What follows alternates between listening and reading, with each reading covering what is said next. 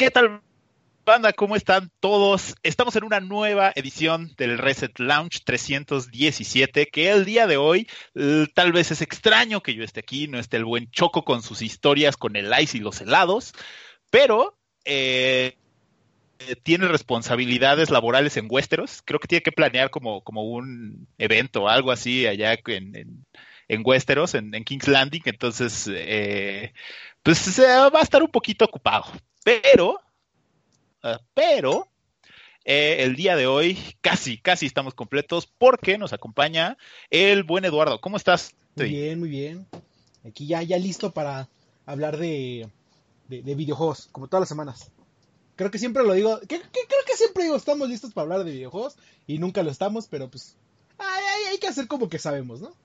Nunca estamos listos, no somos listos, pero ahora somos constantes y eso nadie nos lo puede negar, maldita sea. Pero bueno, eh, platícanos, ¿qué has estado jugando eh, esta semana? Esta semana estuve jugando. La gente quiere saber qué juegas. ¿Qué ah, juega el, Super Pro Player? Como estuve jugando. No, no, güey, hablando de Pro Player. Este, como. que, gana, que gana torneos de prensa ahí, de LOL, no sé qué más. Uf, el LOL. Uf, topa que, topa que los influencers me locos. Mi trofeo. Pero me quedan unos dulcecitos, así que con eso se compensa. Este, no, como tengo el Game Pass, empecé a ver como, ¿qué juego jugaré ahora?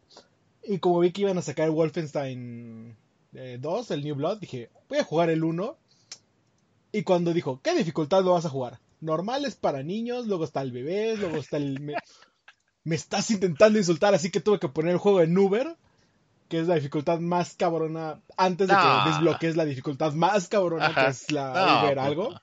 Y es como, no, está, está perro, pero está, está chido. Sí, está, está, está medio, medio roto. Sí me, sí me acuerdo haberlo jugado así y, y creo que así no lo acabé. no me quites las esperanzas de acabarlo, ¿sí? Pero no, está bueno, o sea, sí, sí, vale un montón la pena. Estuve jugando eso y Mortal Kombat. Eso, eso, ya, que, que de hecho nos platicarás la, la otra semana. La, la otra semanita ya, ya estaremos. Eso, eso. De los aciertos y errores. Está bien, aguanta, aguanta, aguanta, tranquilo. Y bueno, también aquí tenemos al buen Michael. ¿Cómo estás, Mike? Hola, ¿cómo estás? Muy bien, muy cansado, días laborales han estado de joda, literalmente, pero muy feliz porque hoy también es el día del spoiler. Ya hoy puedes hablar del spoiler de la película del momento, de Endgame. Puedes ver el avance de Spider-Man ahorita, que ya sé que esto no es Red Set Cine, pero aún así es el avance de Spider-Man eh, y tiene spoilers, así que hoy es un día de spoilers, hoy estoy muy feliz, cansado, pero feliz, así que hola a todos, bienvenidos. Eso, eso. ¿Y qué has estado jugando? Platícanos. ¿Qué has jugado esta semana? Fíjate que como mi vida laboral ha incrementado un 200%, no he jugado nada. Pero sí he tenido la oportunidad de repente, en algún momento, de jugar Days Gone, precisamente que hemos estado preparando la reseña ya para tener la lista en la página y hoy podremos hablar un poco más de lo que es este juego y saber si es algo que vale bastante la pena o si de plano lo puedes pasar por alto. No, pero aguanta, aguanta, porque es la reseña que tenemos el día de hoy. Es la reseña, así que eso no lo vas a platicar más al rato. Pues bueno, eh, yo, yo, yo que estuve jugando, yo estuve jugando Magic Arena, estoy, estoy de atascado ahí porque comenzó la nueva temporada. Eh, me quedé en Gold Tier 2 la temporada pasada. Eh, me bajaron por el mismo ranking. me bajaron a, Silver Tier 4. Eh, hay que volver a subir. Ya llegó la nueva expansión de Wars of, of the Spark y se va a poner bien sabroso. Entonces sí, sí le estuve dando muy duro a, Magic Arena y creo que esta semana fue el único que jugué. Esta semana no pude jugar otra oh, cosa. ¿Ahí también pero... puedo ser rango madera 4? Sí, exactamente, ahí es el chiste. Eh, tú, tú seguramente serías así como rango algodón de azúcar, algo así. Sí, sí, sí. es como de que digo, ¿esta carta qué hace? No sé, pero la voy a poner. Y pierdo. se, ve se ve bonita. Y, mi contrincante. Ah, no, no la puedo bajar así. Y cinco veces así, el, mismo juego, no lo puedes jugar, todavía no te alcanza. Yo lo quiero bajar así bien necio. ¿Cómo que no puedo convocar a Ra el dragón este al lado? No, amigo, está. Ah, no, se llama. Estamos hablando de, juegos diferentes. ¿Cómo que no puedo convocar a Slifer el dragón en, en Magic, eh?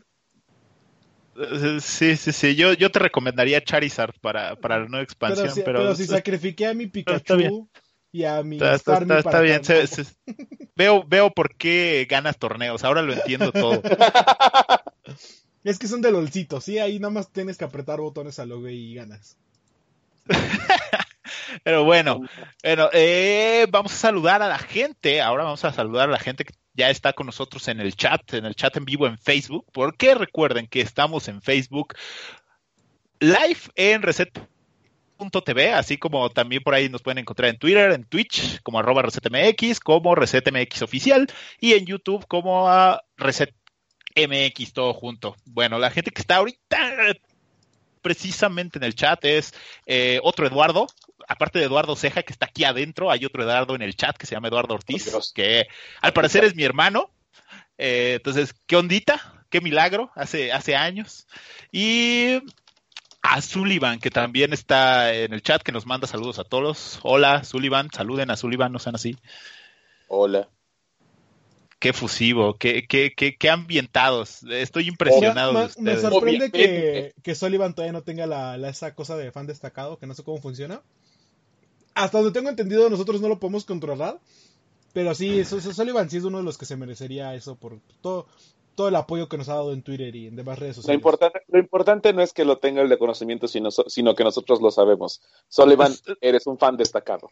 Así. Sullivan, no necesito un rey para hacerte caballero, así que eres el caballero del Reset Lounge porque, porque YOLO. Así, sí, lo, que es él y Yogi que andan en todos los podcasts siempre se, lo merece.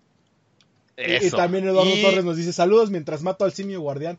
Eh, eh, esos sí son hombres de verdad que están escuchando uh. eh, a prensa hablar de juegos mientras hace cosas que en mi vida podría hacer, que es matar a jefes de el Dark Souls 5. O sea, eres más que un hombre porque puedes hacer más de una cosa a la vez. Entonces debes de sentirte orgulloso. No es normal. No queremos gente normal aquí, somos mutantes y orgullosos. Pero, pero bueno, comencemos con el programa porque tenemos muchas cosas que platicar. Tenemos tres notas en uno y cosas así bien random que me invento. Ya saben, cuando no viene el choco, eh, podemos decir groserías, vamos a hacer podcast de tres horas. Sí, sí, sí. Y del choco y nos, nos contenemos mucho, pero ahorita que no está, pues, aprovechen y díganos qué, qué groserías quieren que, que, diga Eduardo. Yo, yo les prometo que Eduardo dice muchas groserías y si ustedes se lo piden. Pero bueno, comencemos con... esta... ya, ya que podemos levantar, ya, ya levantaron el embargo de spoilers. ya sabía que iba a ser esa grosería. Este, soy como esta Morgan, que voy a escuchar a Cristian decir shit yo, shit. Cristian lo dijo. pero a ver, ¿qué, qué, hay en la agenda de esta semana? Ah, pero bueno, vamos, vamos, vamos a las noticias porque luego hacemos podcast de tres horas y Choco nos dice cosas. Así que apurémonos. Empezamos con Mike. Mike nos va a hablar de de, de, un juegazazo, de un juegazazazazo que no salió hace mucho, que, que, de hecho creo que a todo mundo le gustó y nos sorprendió, que es Devil May Cry. Y es que llega una nueva plataforma. Mike, ¿qué, qué, qué, qué show con esto? Pues mira, yo estoy muy feliz y fue de las primeras noticias que vi hoy en la mañana porque lo anunciaron hoy, hoy, hoy. Y como sabrán, las remasterizaciones y ports son cosas que han estado muy frecuentes en esta generación y en la pasada. Y uno de los juegos más famosos de Capcom, cuando Capcom hacía muy buenos juegos y que ahorita, como bien dices, con Devil May Cry 5 regresaron a la escena con este gran hack and slash, pues resulta que ahora van a traer Devil May Cry HD Collection que recopila los primeros tres juegos de PlayStation 2 a Nintendo Switch. Se había dicho que cuando saliera este, ¿cómo se llama este un juego que salió ahorita para Switch que también fue también fue un port Devil May Cry. recientemente? No, no, no, no. Ese todavía no sale. O sea, no está, no, no está eh, escuchando. Evil. No, no, que apenas va a salir. Chingada madre. Eh... Dragon's. Este... Ah, dra sí, Dragon's Dogma. Dragon's Dogma. Decía Capcom que si Dragon's Dogma funcionaba bien en Switch, corría bien y la gente lo aceptaba, eh, había la posibilidad de que Devil May Cry también llegara a la plataforma, porque aunque no son como tal lo mismo, pues ahí se ambientan un poco y pues ya saben, brechas generacionales y cosas así. Entonces ya va a llegar para nuestras queridísimas consolas portátiles va a incluir Devil May Cry 1, 2 y 3 en la edición especial que te permite jugar tanto con Dante como con Virgil y el 2 que incluye tanto a los personajes jugables Dante y Lucia. Así que hay que estar muy al pendientes porque me parece que, que todavía no hay fecha. Entonces sí, todavía no hay fecha para que se anuncie oficialmente cuándo va a salir, pero de que va a llegar Devil May Cry, va a llegar. Y como paréntesis, esto es muy importante porque quiere decir que le siguen dando muchísima vida al Switch, a pesar de que sean ports. Creo que ya podemos pasar esa barrera de decir, es que nada más es la consola de los ports. Pues sí, es la consola de los ports que lo que puede reproducir tanto de la generación pasada como de esta. Es la consola que, no que recibió el, todo el amor que no le dieron a Wii U. Exactamente. Y está muy, muy, muy bien recibido. Y de hecho, yo creo que este tipo de juegos y estrategias son lo que hacen que la consola llegue a más mercados y a más clientes. Y lo estoy diciendo porque yo quiero un Switch nomás por esos tres malditos juegos. O sea, yo los tengo en Play 3. ¿sabes, cuál es el tema? ¿Sabes cuál es el tema con, con este tipo de juegos y, y, la Switch?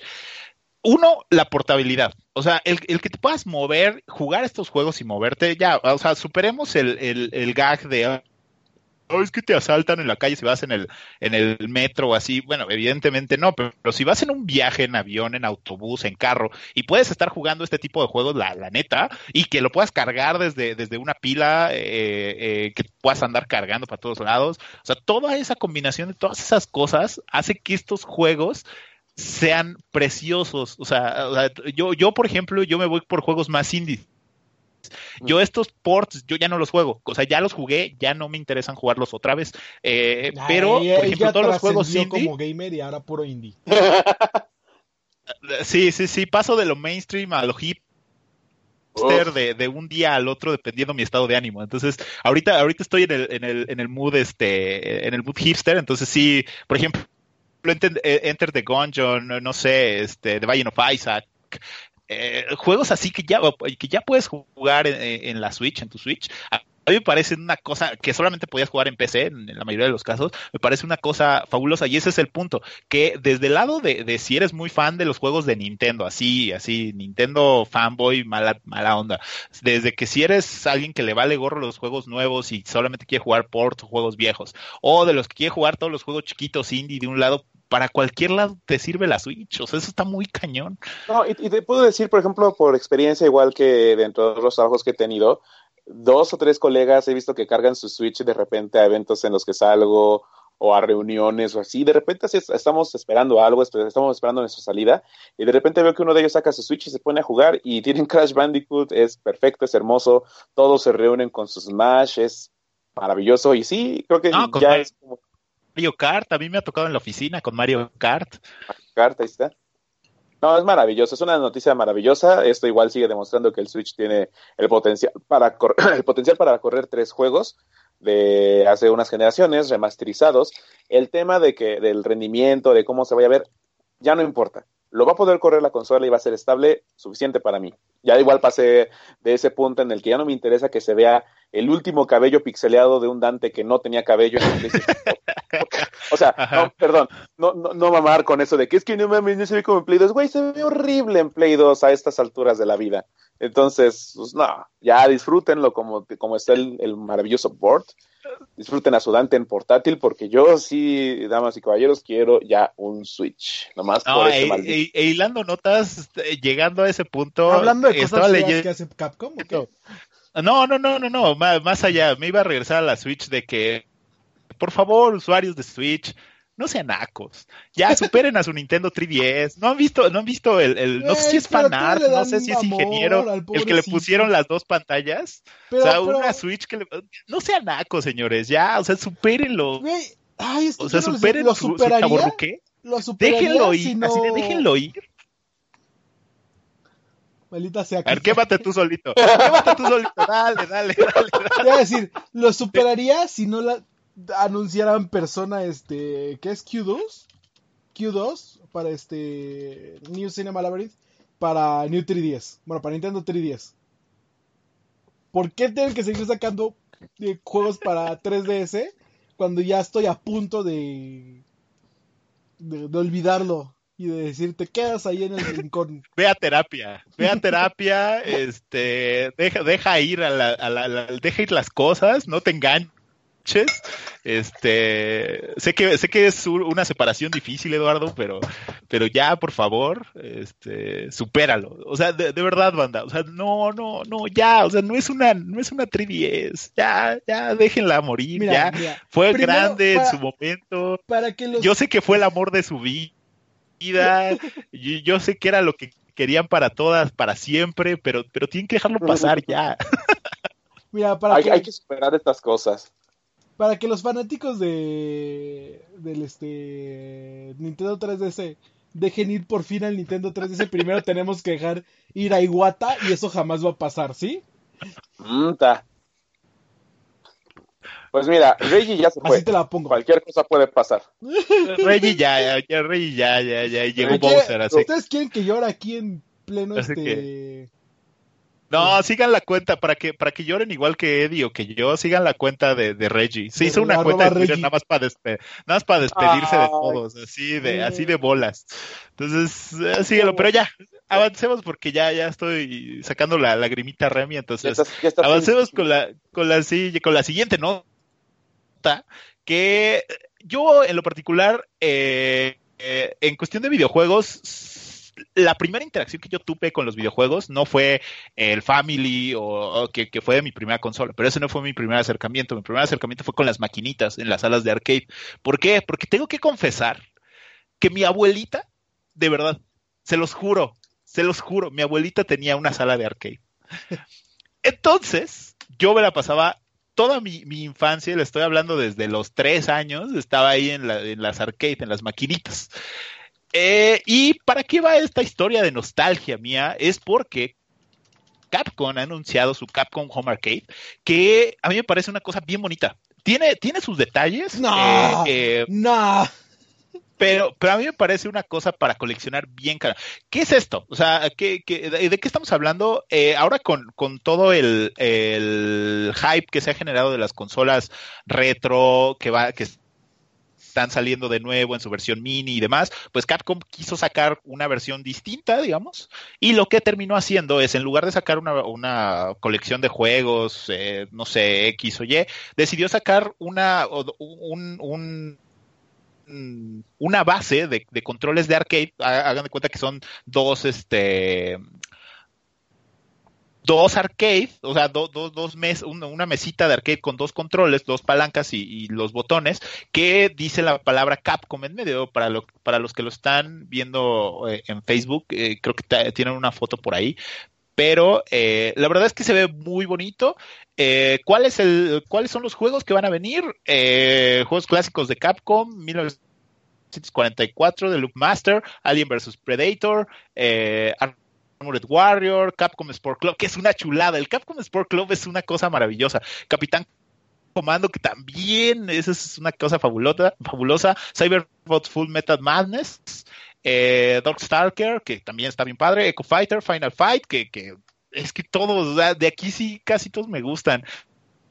Eh, Echo Fight, eh, Final Fight, Ghouls and Guns, eh, Giga Wings, Mega Man de Power Battle, Power Street Fighter 2, eh, Hyper Fighting, eh, Strider y mi favorito, mi favorito de toda esta lista, que creo que es eh, Super Puzzle Fighter 2 Turbo. todos estos vienen en esta consola, consola, control de arcade, no sé cómo llamarle. supuestamente, supuestamente yo, yo lo estaba, yo lo estaba este, trayendo porque eh, creo que no causó mucho ruido, será a lo mejor porque está caro, o sea, ya la, esta control ya salió, eh, pero está en 230 euros, ah, dólares convertidos, ah, es equivalente. El problema es que no solamente, eh, bueno, más allá de lo bonito que puede ser y los juegos que trae, tiene un grave problema. Los, los los desarrolladores de software y de hardware están muy enojados con Capcom porque están comercializando esta consola palanca arcade con un software de desarrollo libre, el cual en teoría, en estricta teoría, no podrían estar comercializando.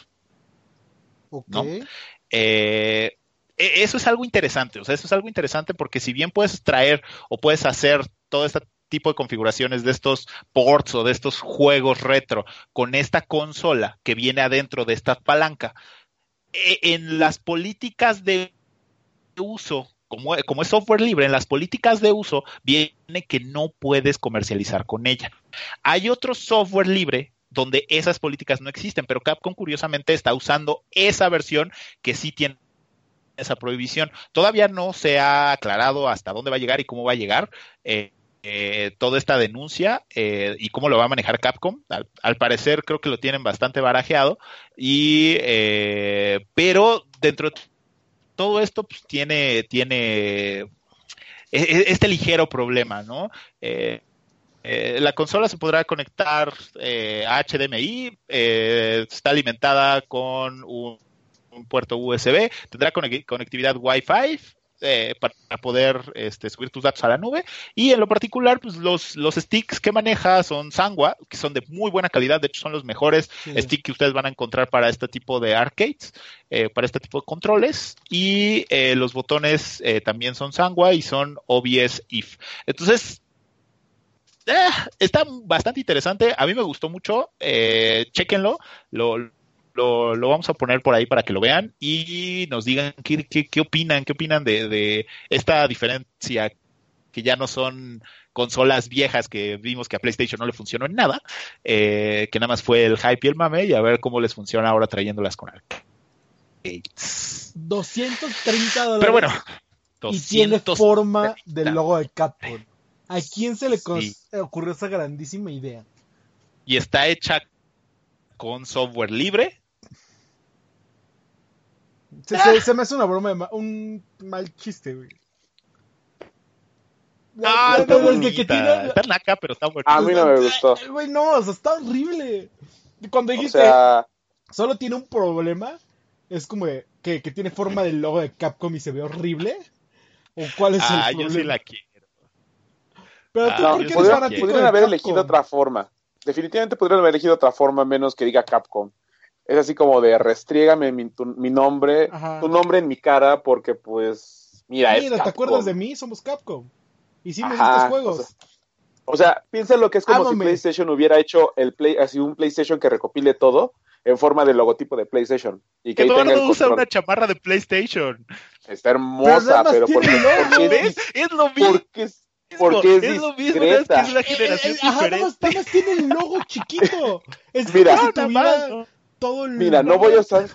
¿Es eso o usar un cartón gigante que diga Capcom en el pecho? Bueno, que la playera de Xbox no, no, hablen de mal gusto o buen gusto, porque acá ahorita está haciendo la gala del Met y vean que ese es, ese es lo que consideran buen gusto, ¿eh? Así que. Hasta está cabrón. Está, hay, hay unas cosas que sí están como de, ah, pues, se ve bonito. Y otras que te quedas como de, Miren, quiero lo mismo que se fumó este. Ya no sirva, y cuando ya no sirva, la, le, hacen unos agujeros con el taladro y la cuelgan en su puerta. O sea, tiene doble uso. no, espero, espero que se me descompongan mis 250 eh, dólares. Lo, que es que está hecha bien porque los sticks son buenos, los botones son buenos. La podrías usar para juego de peleas. Pero se ve súper incómoda que sea el logo de Capcom. Aparte los dos tiene los descansabrazos. No, sí tiene los descansabrazos. ¿Cuál es? No. Pero bueno, eh, ustedes díganos qué les parece esta, este control de arcade. Si están a favor este, de lo que yo estoy diciendo, pues ahí platíquenos. O están a favor de Eduardo y, Mike, que dicen que es de eh, muy mal gusto. Yo, Hay mejores formas de desperdiciar 230 dólares. Ah, los gasto en cartón. Eh, por, deck de Magic más o menos se gastan 300, 400 dólares en puro cartón y plástico, porque pues dentro del plástico tienes que guardar el cartón, ¿no? Entonces, eh, pero bueno, eh, sigamos, sigamos, sigamos. A ver, Eddie, platícanos, ¿qué nos ibas a traer de, nuevo con Borderlands 3? pues Borderlands sigue siendo noticia y a pesar de que no son noticias buenas, eh, pues siguen en boca de todos y en esta ocasión es porque el, amado personaje este de, la serie de Borderlands que todos conocemos como Claptrap eh, y que todos amamos a través de, estos característicos juegos, sus diálogos eh, hilarantes y para nada molestos que estaban basados en personajes como Navi Este, e, e, este personaje que pues, empezó en Borderlands 1, está aparece en Borderlands 2, aparece en Pre-Sequel y aparece en Tales, en todos los Borderlands, pues ya no será el mismo porque cambiará su voz. Así es. El actor original, este David Eddings, eh, no va a volver a. no regresará a hacer el rol de Claptrap. Y pues ya, o sea, ya fue confirmado por él que este que no que pues no llegaron a un acuerdo en cuanto a pago y no este este pues no, quisieron pagarle lo que le habían estado pagando en cuanto a eh, material de como actor de voz, ¿no? Entonces, ¿qué es lo que va a pasar? Pues tendremos una nueva voz para Claptrap y pues no es la primera vez porque este eh, como sabemos este ay se me fue el nombre del personaje de Tales from the Borderlands que era y se me fue el nombre del actor. No, hombre, estoy vengo con todo hoy. Que era este It's on fire. Este Nora North, ¿era Nora North el que salía en Borderlands 2? No, no es Nora North, ese es, el, el, el otro Ahorita, ahorita... Disculpen, Eduardo viene drogado al podcast, lo hace frecuentemente. Este, ay, por Dios, antes del jugador. Bueno, pero vaya. El personaje de de Borderlands fue el primero en decir como este, pues sí, o sea, no quisieron pagarme este Riz, que era el personaje principal, eh, que era la voz de Troy Baker. Siempre confundo Troy Baker con Nolan, pero bueno, eh, cada Troy Baker dijo, pues no, no, van a querer que haga Riz en esta ocasión. Eh, a pesar de que Randy Pitchford dijo, no, sí, yo, nosotros le hablamos. Y después dijo, ah, no, pues que resulta que no le hablamos bien. Y lo mismo volvió a pasar aquí cuando Randy Pitchford, enojado por las este, declaraciones de, eh, de Eddings, en las que dice que pues no, que él insistió en que le pagaran eh, lo, lo, que le habían estado pagando, un poquito más igual. Eh, pero pues ellos dijeron que no podían costearlo y agrega diciendo que no les va a decir cómo correr, bueno, cómo llevar a cabo un negocio que este de, de videojuegos que pues claramente vale la pena, ¿no? Porque sabemos que David Eddings ha sido todo un papelazo en cuanto a Claptrap y hubiera sido honestamente de lo mejor tenerlo de regreso. Randy Pitchford pone igual en el comentario de Twitter que durante pues, la carrera de Eddings como Claptrap se le pagó generosamente este y que cuando este pues, lo contactaron para hacer la voz de Claptrap en Borderlands 3 le habían hecho una generosa oferta para volver a hacer el rol y que él rechazó esta oferta. O sea, otra vez tenemos a Randy Pitchford volviéndose loco eh, y echándole la culpa a los demás. Casi, casi. Así que, ¿qué será de Claptrap eh, para esta tercera edición de Borderlands? O si lo quieren ver de un sentido, quinta edición. Este no lo sabemos. Aún no tenemos confirmado quién será la voz. Recordamos que este juego saldrá el 13 de septiembre y no sabemos nada más que es exclusivo de Epic en PC y todos estamos enojados por eso. Ah, creo que ese es el menor de los problemas que va a tener, pero eh, esto es interesante. La, industria del doblaje, en general, vamos a hablar más al rato de, todos los problemas de la industria de los videojuegos, en general con las quejas en cuestión de tiempo de trabajo y pagos. Eh, pero es, es, algo recurrente. Además, eh, en cuestión de doblaje, digo, yo conozco, tengo algunos amigos de doblaje en México, tanto de videojuegos como de, de, películas. Sus sueldos están bien castigados. O sea, realmente los sueldos en cuestión doblaje los tienen bien castigados y son muy dispares. O sea, personas ya con, con una trayectoria brutal, o sea, como Sebastián Yapur, por ejemplo, eh, no me acuerdo cómo, cómo se llama el, el, que hace la la voz de Krillin, pero que además es el como el director de doblaje eh, más exitoso que hay aquí en México. Eh, evidentemente ellos tienen pues un muy buen prestigio y eso les da seguramente un muy buen sueldo, pero aquellos actores de doblaje que no están a esos niveles sí sus sueldos son muy muy muy castigados. Digo, vaya, es entendible por qué no quieran participar en estos proyectos porque además algo que estaba leyendo la semana pasada es que cuando tienen que hacer este tipo de doblaje, hablo en, eh, hablo en español, o sea, hablo a los que hacen el doblaje en español. Eh, no se les dan, a veces ni siquiera se les da el, el, la imagen, o sea, ni siquiera se les da, o sea, se les da un contexto y es decir, di esto. Y pues ellos tienen que imaginarse toda la escena y hacer toda una cosa de ideación e imaginación brutal, porque ni siquiera las, las imágenes, las, las escenas se las pueden compartir se las pueden poner. Entonces, además de esas condiciones de trabajo a las que se exponen, eh, la cuestión de los sueldos eh, y que todo está rotísimo porque de repente ponen un Star Talent, eh, no sé, es, es una noticia complicada y nos estamos dando cuenta de bien o mal que la industria de los videojuegos está madurando, tal vez a, a, un poco malo, pero está madurando porque ya estamos llegando en problemas de este estilo, ¿no? Entonces, vamos a ver en qué, qué termina esta parte, a quién ponen, cuánto tiempo les da. es que esto, un súper, bueno, ya se convirtió en toda una novela, porque ya encontré aquí los tweets.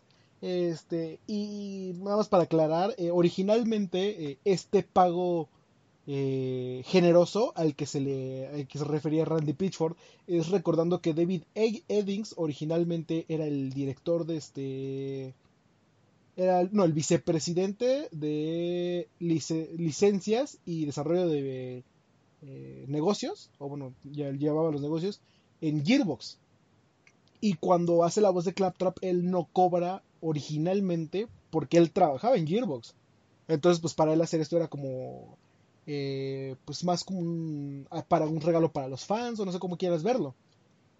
Y cuando se fue a Gearbox, este, ahora estos detalles acaban de salir, eh, dice que Randy Pitchford empezó a hablar mal de él y que este y, que decía que él, él, había sido pagado, generosamente y que le habían pagado de más, casi casi, ¿no?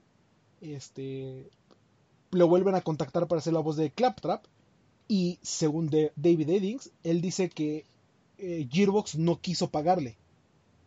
O sea, le dijo como de, no, pues originalmente lo hiciste sin pago, ¿por qué no hacerlo otra vez sin pago? Esto de acuerdo David Eddings. ¿Qué te cuesta? Ajá, pues, ¿qué te cuesta? Si ya, recordando que ahorita él está trabajando en... Este es, mm, la empresa que publicó este Bendy and the Ink Machine. Que este, creo que está trabajando con los de Rooster Teeth no me acuerdo cómo se llama, como que el, el Rooster Teeth Games, algo así, como que la eh, grande, que es que, publicó Bendy and Dinky Machine. Sabemos que es un pegó bastante, un buen juego indie, pero eh, como les decía, no le quisieron pagar y él dijo, este, eso fue el año pasado, ¿no? Le dijeron, no, pues no te vamos a pagar porque, pues, no sé. Y él dijo, va, está bien, después de como razonarlo, dijo, lo voy a hacer más por los fans este y por mis amigos de Gearbox que por mí este vamos te acepto que lo haga gratis pero a cambio de que me pagues las este royalties las este ¿cómo se sí las regalías las regalías ah, las regalías que no me pagaste de juegos pasados y además quiero que este me hagas una disculpa escrita de algo que hasta ahora no se había hablado que es que Randy Pitchford lo, lo golpeó en el durante el Game Developers Conference de 2017. Entonces todos, todos estamos en la industria como wow, wow, wow, wow, wow, wow, wow. Este, y de acuerdo a David Eddings, Randy ha estado como que eh, no ha sido el mismo en los últimos años y que este que lo había stalkeado en redes sociales y que lo bloqueó y que siempre se pone el papel de víctima, ¿no? este, que ha estado como que manipulando y diciendo cosas que no. Obviamente, pues nos dimos cuenta de algo, de algo parecido cuando, como les decíamos, Troy Baker, Troy Baker dijo como de, pues a mí no me contactaron nunca para hacer el rol de Reese. Este, así que según ellos sí, pero no.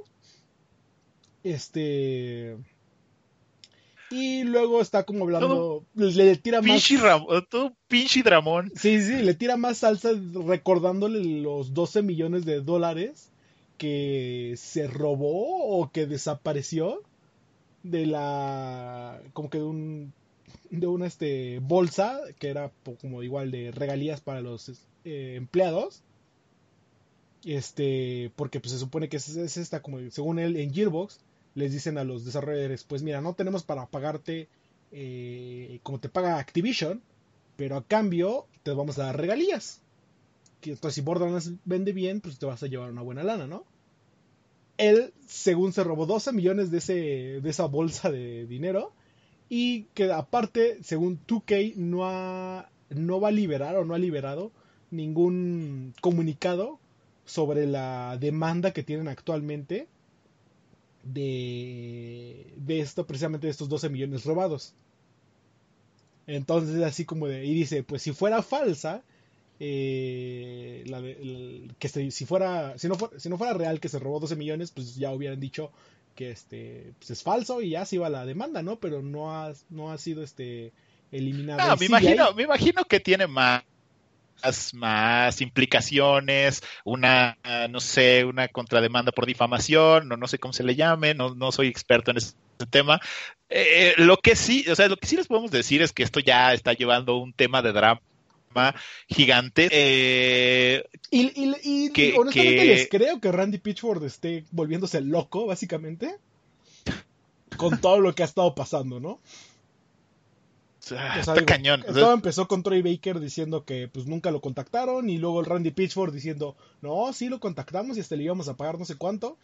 Y, y Troy Baker volviéndolo a decir, no, nunca me contactaron, checa y diciendo, ah, sí, nunca lo contactamos, mira. Y luego diciendo que irse con Epic es lo mejor, entonces, ah. Está cañón. Eh, Borderlands 3 es, es, es un trancazo mediático por mucho muchas razones. Tiene unos fans bien, bien, bien. Eh, Borderlands en general tiene unos fans bien clavados. Eh, eh, bien difíciles. No, o sea, no lo digo porque sean malos o buenos, simplemente sus fans que tienen son son súper, súper aguerridos, súper exquisitos además, por, por no decirles mamones, la mayoría. no sé, o sea, es un juego que, que desata mucha pasión. O sea, muchísima, muchísima, muchísima. Eh, es un muy buen juego, la, mayoría son muy buenos juegos. Eh, esperemos que todos estos problemas que estamos escuchando eh, no afecten en el desarrollo, o sea, ya en, el lanzamiento, en el Go Live. Que vaya, esto no es nuevo, solamente hoy nos enteramos, pero todos los juegos tienen este tipo de problemas igualitos con todos los estudios. Al rato les platicaré de otra similar, pero, o sea, hoy nos enteramos, es la diferencia, que, hoy lo sabemos gracias a, Twitter, ¿no? O sea, gracias a, las redes sociales. Entonces, vamos a ver en qué acaba, vamos a ver si lo podemos dar seguimiento y, si nos enteramos de algo nuevo, pues ya les platicaremos. Pues sí, sí está, sí el chisme está. Otra vez regresamos. Está bueno. Estamos a la, sección de ventaneando de videojuegos, pero en, otro, en, otro, momento. Otro que me acordé es cuando Randy Pitchford dijo, oiga, no va a haber microtransacciones en Borderlands 3. Y media hora después es como de, ah, pero sí vamos a tener eh, DLC y microtransacciones. Y es como, ah, ah, ¿qué? pero eh, él acaba de decir ¿no? Ya se da por hecho. Ya.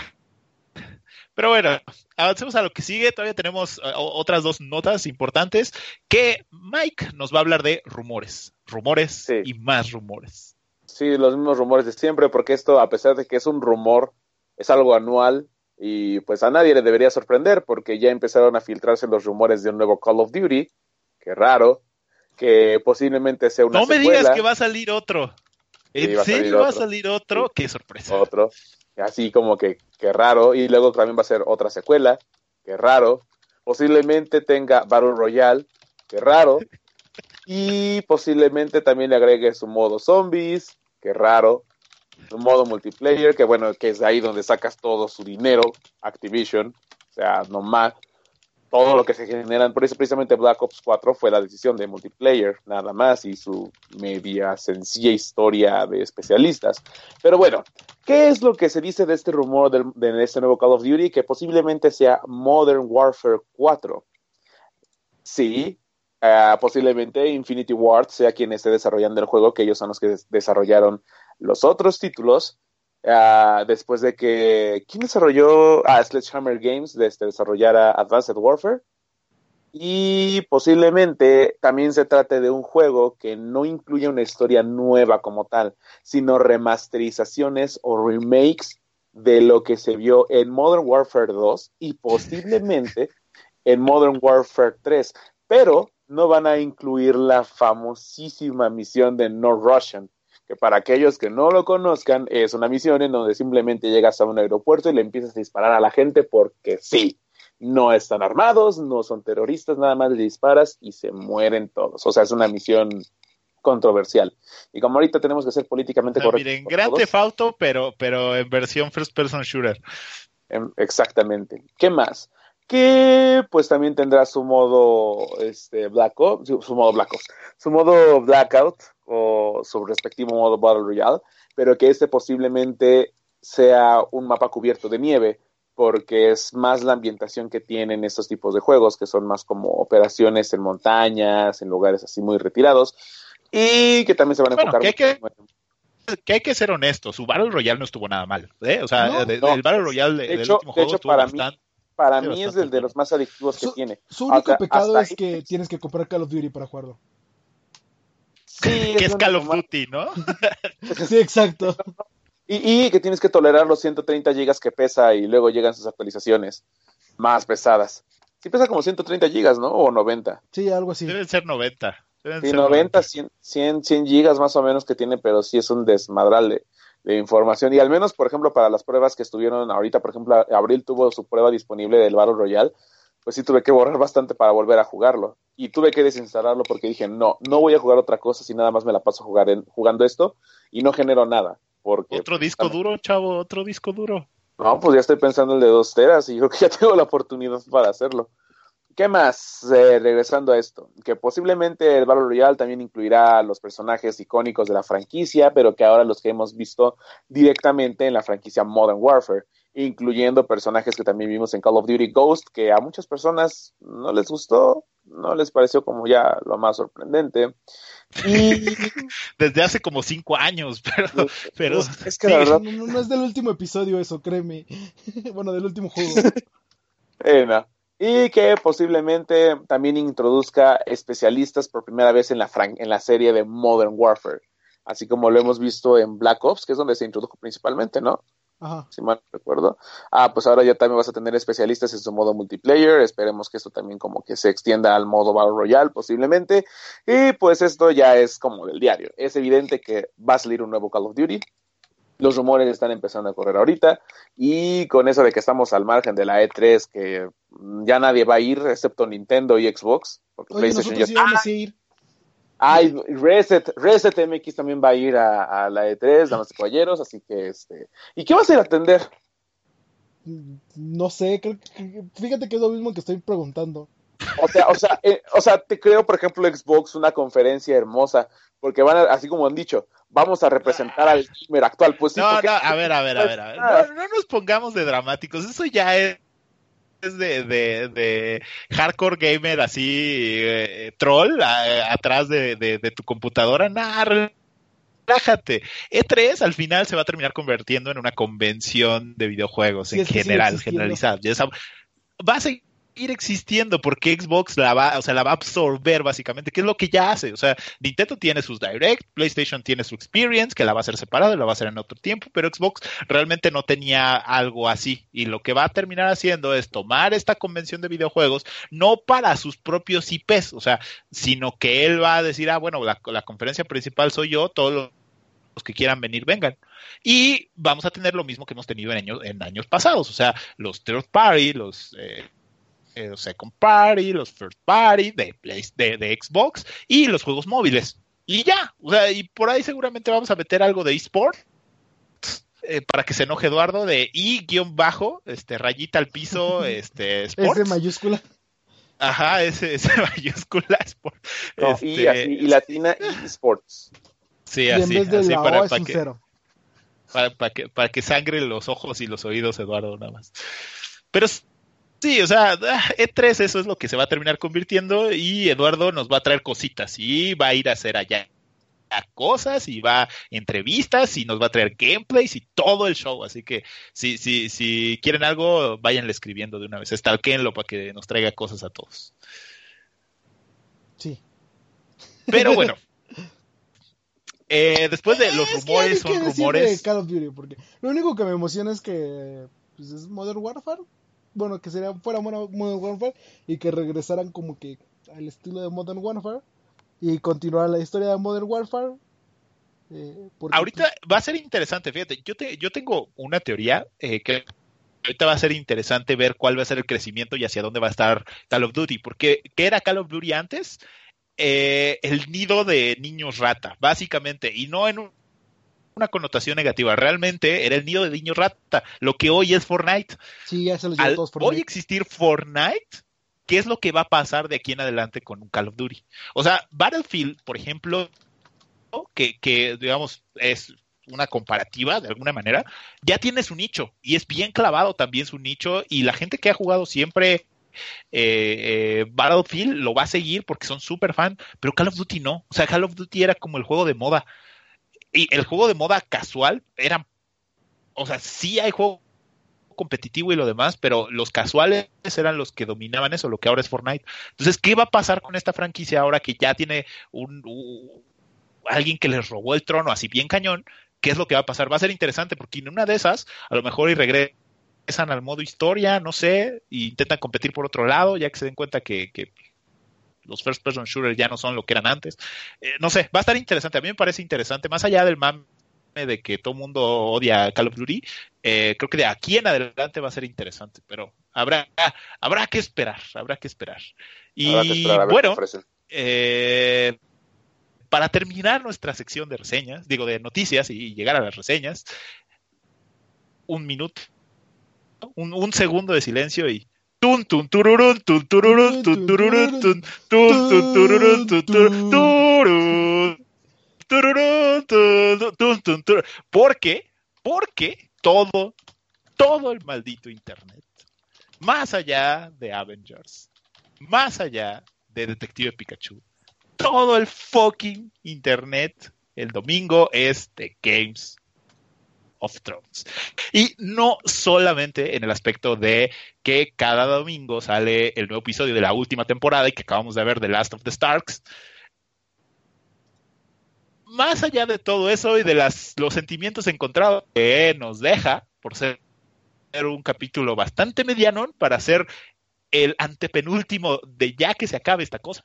Eh, eh, que es totalmente discutible, que los fans lo van a defender así como que, ah, no, es que es lo que era antes Games of Thrones, porque hay muerte y hay, hay, hay traiciones. No es cierto, no se engañen, está bien pinche y todos, todos, todos, todos hacen enojar porque nadie hace nada. Pero bueno, más allá de todo eso, tenemos un montón de noticias que se generaron alrededor de eh, este último episodio de Games of Thrones.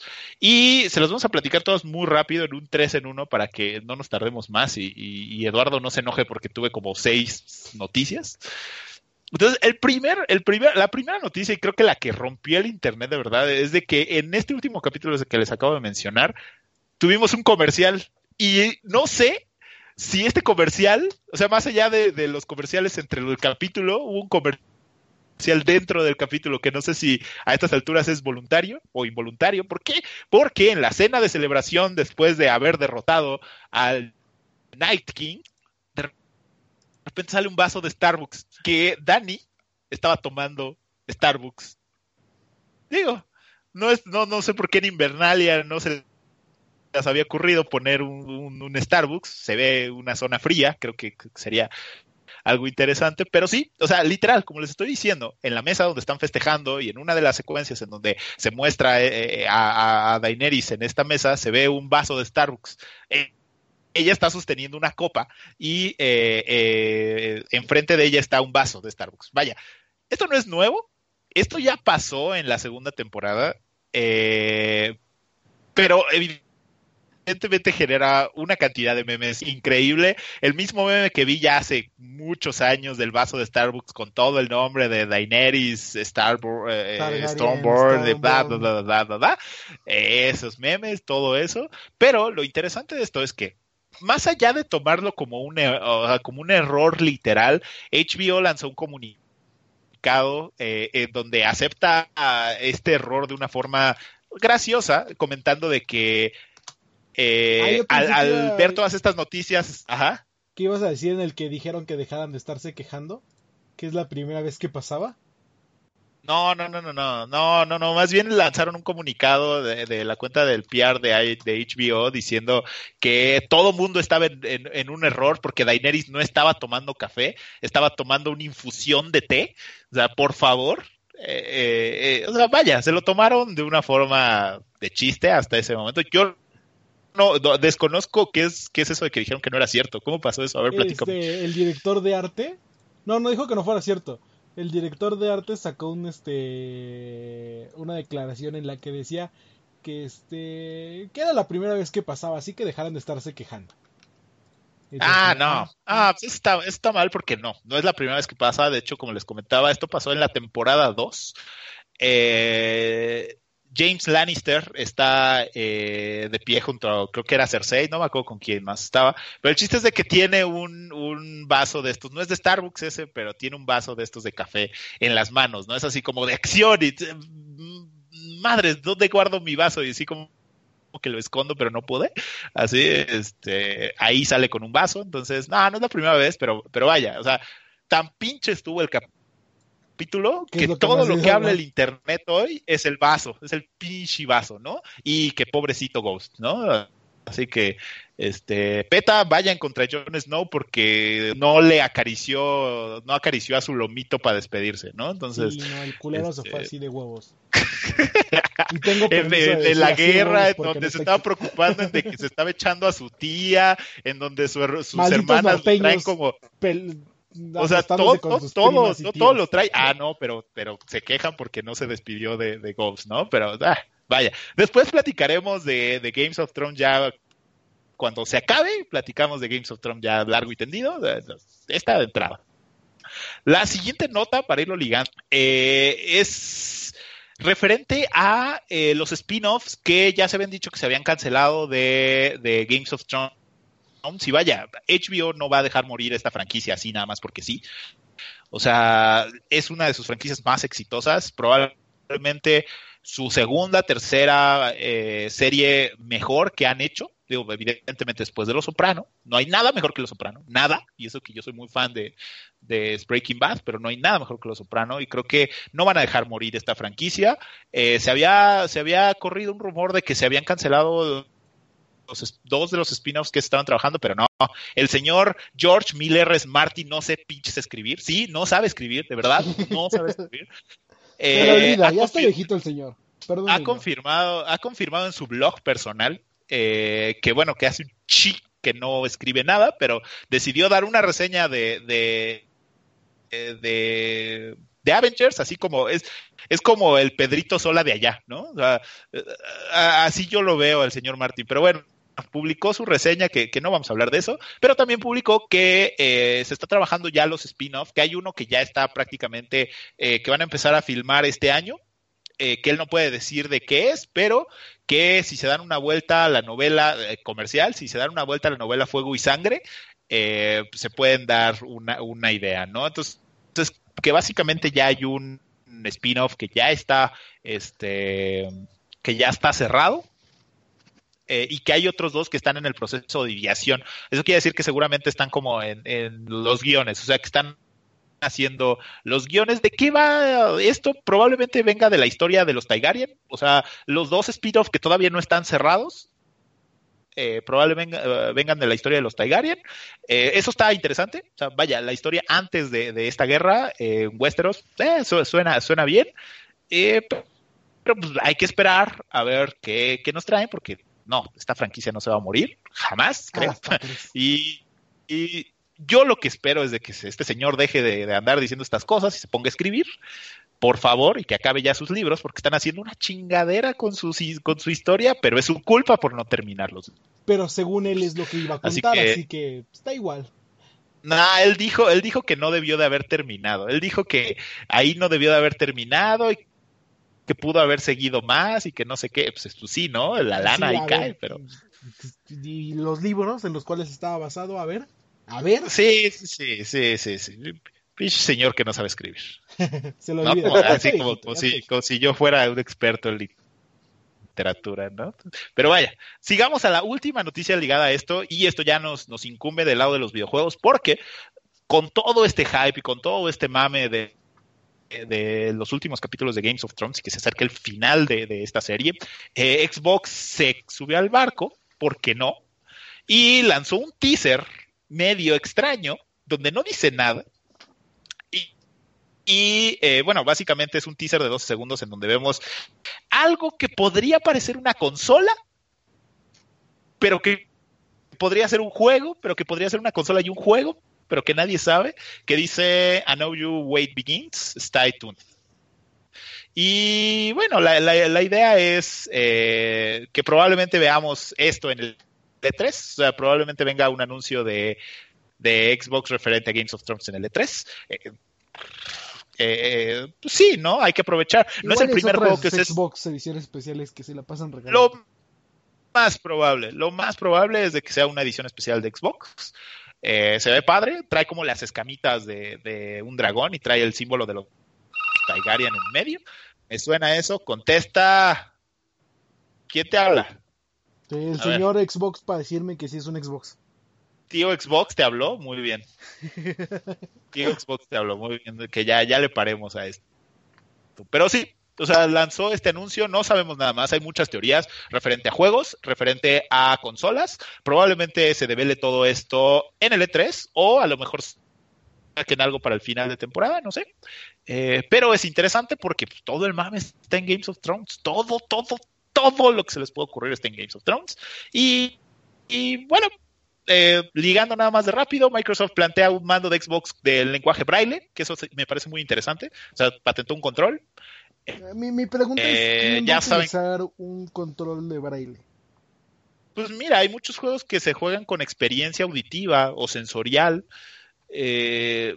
no sé, o sea, ¿Cómo funciona? me parece mi pregunta es cómo funciona. Es una patente apenas. De hecho, lo que se ven son solamente eh, eh, estas, estas partes sensitivas en la parte trasera del control. Sí, por una parte, hay unas palanquitas como el, como el, ¿cómo se llama? El Pro Controller.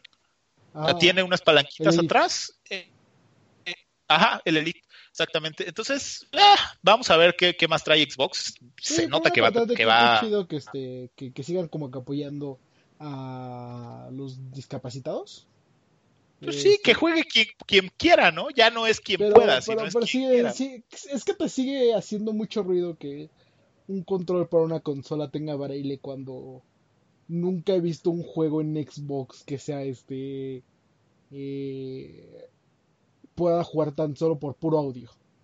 No sé, a lo mejor, a lo mejor es algo sensitivo, no sé, Flowers funciona muy bien, eh, visual se ve muy bonito, pero en el audio funciona muy bien, eh, con los sensores de, Oculus, no sé, algo referente a esta tecnología, su HoloLens, suena muy interesante, era algo súper rápido porque esa noticia salió hoy y nada más le dimos una revisada porque hoy fue el evento de Microsoft. Eh, ya lo, vamos a digerir y se los traemos para la otra semana, pero eh, eso suena bastante interesante. Y con esto terminamos las noticias del día de hoy. Eh, y como Eduardo sigue sin, sin, tener cortinillas ni nada de esto para, para delimitar una cosa u otra, eh, ah, pero bueno, avancemos a la segunda parte de, de, este launch, en donde vamos a las reseñas y Mike nos va a platicar de los primeros zombies que vamos a ver el día de los que vamos a hablar el día de hoy. Así que nos va a platicar de Days Gone. ¿Qué onda, Mike? Platícanos, platícanos. Pues bueno, un poco de contexto, como es habitual. 2016, E3, nos emocionábamos, teníamos el hype hasta el, hasta el tope, porque teníamos anuncios como God of War, teníamos anuncios como Resident Evil 7, como el retorno de Crash Bandicoot, un nuevo Call of Duty, XX. Yo me um, hypeo en todos los E3, todos. Kojima también había regresado, Nomad, Death Stranding y bueno, esa cosa. el juego de los tanquecitos que anunció Xbox también. también World of Tanks. Ajá. Ay, estaba bien. Está divertido ese. Y de repente nos muestran un estudio que generalmente se especializaba en hacer juegos para la consola portátil de Sony PSP, como Resistance, Retribution o muchos de Spy Phone Filter de repente anuncian que ellos van a estar haciendo una nueva IP para el PlayStation 4, similar a lo que pasó con Red Dead Dawn cuando hicieron The Order 1886. Y de repente vemos este primer vistazo a un motociclista en un mundo abierto, en un bosque súper bonito, y de repente se baja de su moto y de repente, ¡pum!, Days Gone. Y ya. Te quedas así como de, pues genial, ¿no? Se veía muy padre, o sea, no, yo creo que fue, fue más que genial, ¿no? O sea, creo que, creo que sí se veía interesante, al menos. Pues mira, para ser así muy, muy honesto, ya la, la primera impresión que tuve fue así como de, ah, y esto es... Days Gone. Estaba de moda. Estaba de moda Daryl Dixon. Pues sí, estaba de moda, pero también, mm, o sea, intentar replicar ese tipo de imágenes o ese tipo de estereotipo en un videojuego no es tan sencillo. Incluso el mismo videojuego de The Walking Dead que hicieron con él como protagonista no funcionó para nada. Era horrible en muchísimas cosas, sobre todo en su mecánica de juego. Pero bueno, regresando. Pero salen bebés zombies. Salen bebés zombies. Sí, pero es como en la de bebés zombies, en la de esta película de zombies en la que están en un supermercado que al final terminan matando al principio y da igual, así casi al instante. Y pues me, o sea, pero salen osos zombies. Ah, eso sí está chido para que veas. No, para empezar, los osos sí son impresionantes. Pero bueno, espera. Y de repente, cuando seguimos viendo este gameplay y de repente nos enfrentamos contra una persona, ay, sí, esto muy de Last of Us, ya lo he visto, shalala, shalala. Recolectar ítems, shalala, shalala. Y de repente viene una oleada de zombies, cual Guerra Mundial Z con Brad Pitt y te quedas de. No mames. No mames que eso es lo que te va a empezar a perseguir. Y como tal, como tal, no, no te persiguen de esa manera. Yo siempre he dicho que un avance está muy bien controlado. No es una decepción pura como publicidad engañosa. Tampoco, pero es más fácil controlar una demostración en un espacio cerrado en un videojuego que simplemente eso, una exhibición, allá tenerlo completo al 100 mientras estás cargando tantas cosas a tu alrededor. Y es así como hace dos semanitas nos dieron Days Gone, por fin el videojuego también había salido después de que había muchísimo hype por todas las, las nuevas IPs que tenía Sony, como God of War, Detroit Become Human y Spider-Man. Esta fue su siguiente gran exclusiva. Y manejamos a Dacon, uno de los tantos sobrevivientes de este brote de un como virus, si alguien vio la de 28 días después, exterminio se llama en español, Ah, es más o menos similar a este tipo de brote, como una especie de rabia, pero que sí infecta y convierte en mutantes a las, a las personas. Es uno de los tantos sobrevivientes y es un motociclista que está renegado de la vida, no le gusta absolutamente nada, hace mandados, hace cargos a todas las facciones que están de sobrevivientes. Básicamente y de repente, eres Uber Eats. Ándale, eres Uber Eats. no, no, no, es Rappi. Es Rappi, es Rappi porque no cuenta con la mochila grandota. Sí, Exactamente. Y de repente te llega como la pista, gracias a un como eco del pasado, de que tu esposa sigue viva. Y Deacon se queda así como que, no mames, no mames, tengo que rescatar a mi esposa porque posiblemente está viva. O sea, no importa que ella ¿Ah, haya... ¿sí sigue viva? Sí, él cree eso. Pero esa es precisamente la historia tienes que descubrir y buscarla, si ese es el caso, de que tu esposa está posiblemente viva. Así que tendrás que hacer todo lo necesario entre hacer favores, recolectar recursos, sobrevivir y pelear de contra oleadas de freakers, que así es como se le llaman a estos zombies, para poder encontrar y descubrir si tu esposa está viva o no. Algo que tiene de problema este juego es que intenta ser un The Last of Us, al contarte una historia muy sensible, muy seria, al estilo de las IPs de Sony, y que en realidad puedas empatizar con el personaje y decir, debo buscar a mi esposa porque es lo único que me queda como motivo de vida. Como si los años en los que estuvo este brote de virus no sirvieran para nada, tu único motivo de vida era estar dependiendo de tu esposa que hasta ese momento tú creías que estaba muerta. Y por spoilers no diré si estaba muerta o no pero esa esperanza de que posiblemente haya algo mejor o haya algo más allá de todo ese lugar, pues en realidad no. No, no sientes absolutamente nada con lo que te puedas identificar con el, ni con el personaje, ni con el entorno, ni con las personas que están a tu alrededor. Porque de las facciones que existen, yo comparo muchísimo este videojuego con varios eh, mundos abiertos, como siempre, por ejemplo, Math Max ah, de Avalanche Studios, lo comparo con Horizon Zero Dawn, con Far Cry 3 y The Last of Us, por el, intento de hacerlo una historia muy seria y llamativa. En el caso de Mad Max, también tenías la oportunidad de poder recolectar recursos para ciertas facciones y la base que tenían los líderes podía ir creciendo conforme tú les ibas ayudando. Que necesitan agua, ah, bueno, pues ellos crean su propio dispensador de agua. Que necesitaban gasolina, ellos tienen su propia base de gasolina. Comida, lo que sea. Y poco a poco se veía un reflejo en el cambio de las bases para que vieras que tu esfuerzo en verdad valía la pena. Y en Days Gone no. En Days Gone en realidad lo único en lo que sirve cuando rescatas a una persona que quién sabe dónde fregado salió y lo están intentando atacar unos cuantos freakers, nada más te sirve para como beneficio para ti, que tú puedas recibir ciertos descuentos en, para que te sientas bien. Eh, al momento para que uno para que te sientas como bien contigo mismo y de que hiciste las cosas como deben ser, algo correcto. Y luego te dan el beneficio de poder eh, recibir mejoras como armas más baratas, mejoras para tu motocicleta, que también voy a hablar de eso que está horrible.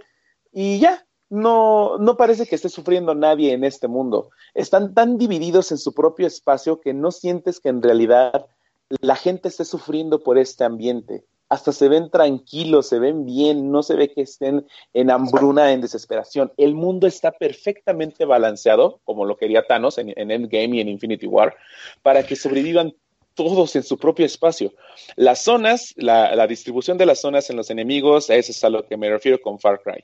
Mientras tú vas avanzando en tu motocicleta, te puedes encontrar a uno de dos cosas. A enemigos que tienen armas, que son humanos, que no han sido infectados y te van a enfrentar a distancia, pero tienen movimientos erráticos. No hay algo que en verdad sientas como amenaza en ellos porque posiblemente van a caer muy fácil en tus propias trampas o con la cuestión de estarlos golpeando en, ataques melee, que también tiene un sistema muy incómodo golpeando con el gatillo, no con el bumper que es R1, como generalmente hacen las franquicias Souls. Aquí es con el gatillo y se siente bastante incómodo. Es una copia de Resident Evil. Sí, pero incluso en Resident Evil funcionaba, porque ahí sientes que en verdad tú tienes el control por la perspectiva de primera persona. Aquí no funciona eso no, no, no tiene ningún sentido de que lo hagan, sobre todo cuando un juego de este estilo en tercera persona generalmente lo hacen con el botón cuadrado. E incluso siguiendo la tendencia, como lo hizo God of War, imitó bastantes de los controles de Dark Souls con los bumpers para golpearte y defenderte. Y aquí no, aquí golpeas con un gatillo y apuntas y disparas con los dos. Y las armas, eso para que vean, sí me gustó bastante. El sistema de disparo, como Ben Studios se especializó muchísimo en eso durante todos sus años de desarrollo, está bastante pulido el balance de las armas es correcto, el peso de cada una es importante, su desviación cuando estás apuntando y si no tienes una experiencia eh, o una habilidad desbloqueada para que el, temblor sea menor, todo está bien balanceado ahí. El, combate en armas para mí es de lo más maravilloso. por un lado están estos enemigos predecibles y que igual mm, no te van a dar ningún desafío para nada. Luego están los freakers y aquí los podemos ir encontrando de diferentes niveles y de diferentes, hasta inteligencias, como podemos decirlo.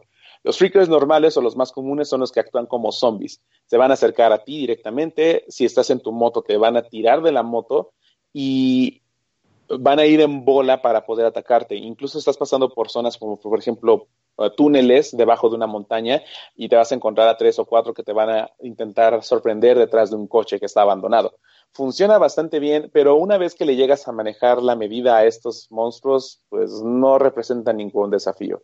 Ni los que son unos como zombies niños, que ellos de hecho no te atacan a menos que tú los ataques o que te acerques muchos a ellos, no te hacen nada y los puedes eliminar igual a distancia. Los, hay unos que son como entre humanos y entre infectados, y esos son los que más funcionan como un desafío, pero tampoco es algo que implique un mayor reto para el jugador, al menos creo yo. Oye, ¿mis hordas de ah, zombies? Las, a esas voy. Las hordas de zombies iban, eh, eh, se encuentran de manera gradual. Al principio tú te encuentras a uno que otro freaker en el camino. Los puedes ignorar sin ningún problema. Conforme vas avanzando en la historia, te encuentras a un grupo de 10. Eh, hay algunas zonas que tienes que, que, despejar, que son nidos en los que ellos viven y llegan a salir hasta 4 o 5 cuando eliminas un nido. Y hay ocasiones en las que sin que te des cuenta, cuando estás intentando buscar una zona de seguridad abandonada, de un retén que intentaba mantener a las personas a salvo en cuarentena, tú intentas abrir esta zona y de repente volteas hacia una esquina o hacia un árbol y de repente ves a una horda de freakers que están ahí todos aconglomerados y si no te detectan, están siguiendo ellos tu camino. Pero en el momento en el que uno solo se detecte de que tu presencia ahí, todos van a ir contra ti al principio sí se vuelve bastante complicado porque tus armas pues no tienes tantas, es probable que no tengas suficiente munición o que las granadas que normalmente tienes, que pueden ser granadas o bombas caseras o molotov, posiblemente no tienes la experiencia para hacerlas. Entonces, ahí la medida es saber qué decisión vas a tomar, si enfrentarlos, huir o aprovechar los elementos explosivos que desafortunadamente hay muchísimos o encuentras bastantes y eso genera que a veces se desnivele un poco esa dificultad o esa urgencia de querer enfrentarlos o huir. Vas a tenerlo todo a tu disposición o a tu facilidad. Me topó una parte en la que activé por error igual a una horda de freakers, me subí en una escalera y ahí se quedaron. O sea, estaban dando vueltas como, pues, como si fuera un slam de un concierto de metal y no hacían otra cosa y ya no, ya de ahí no me podía mover. Lo que podía haber hecho es que podía seguir subiendo la escalera en una torre de observación y ya se iban a ir. Pero si no, pues ya no te Creo que me pasó lo mismo y yo los empecé a matar desde arriba. Sí, no, o sea, no, no te genera ninguna otra, otra dificultad. Si hubieran tenido como la inteligencia de poder subir en la escalera y que te obligan a ti a subir, a seguir subiendo, posiblemente ahí la dificultad habría sido un poco mayor y la urgencia de sobrevivir habría sido más desesperante. Pero no, los, los freakers se quedan en un mismo nivel, no hacen absolutamente nada más y solamente se activa como su habilidad de brincar de manera amenazante cuando tú vas en la moto. Pasemos a la moto es horrible. Oye, pero es el punto de venta principal del juego. Es que te exigen que estés constantemente eh, mejorándola para que puedas tú avanzar, porque al, principio tienes una moto chingoncísima con turbo, no más, o sea, volver al es una moto tipo Tron, casi podrías decir, así, con luces neón y lo que quieras, y de repente te la joden. Te la joden porque, pues, la historia demanda eso y tienes que hacerla. por una itálica. Por, por, una itálica a meses eh, sin intereses. Em, la gasolina se acaba en fa. Estás avanzando, avanzas tal vez medio kilómetro y te dice tienes 55% de gasolina y te quedas así de dude, lo acabo de rellenar y ya se me está acabando. Y a eso se le añade. transformación, güey. No, está, horrible. Dijeron que le iban a bajar. Y también resulta algo muy curioso que gasolina hay por todos lados. Si buscas lo suficientemente bien en algún coche grúa, en algún cuarto o en algún eh, no sé, en algún... hay gasolina, Sí, no, o sea, abunda. No sientes que en realidad la supervivencia sea vital con tu motocicleta o dentro del entorno de juego para que puedas depender de ello. Luego, es muy sensible. Me sorprende que contra un golpe, contra un poste o un árbol, se daña más la motocicleta que contra una caída moderadamente alta, porque en ese caso también se mide por porcentaje tu daño.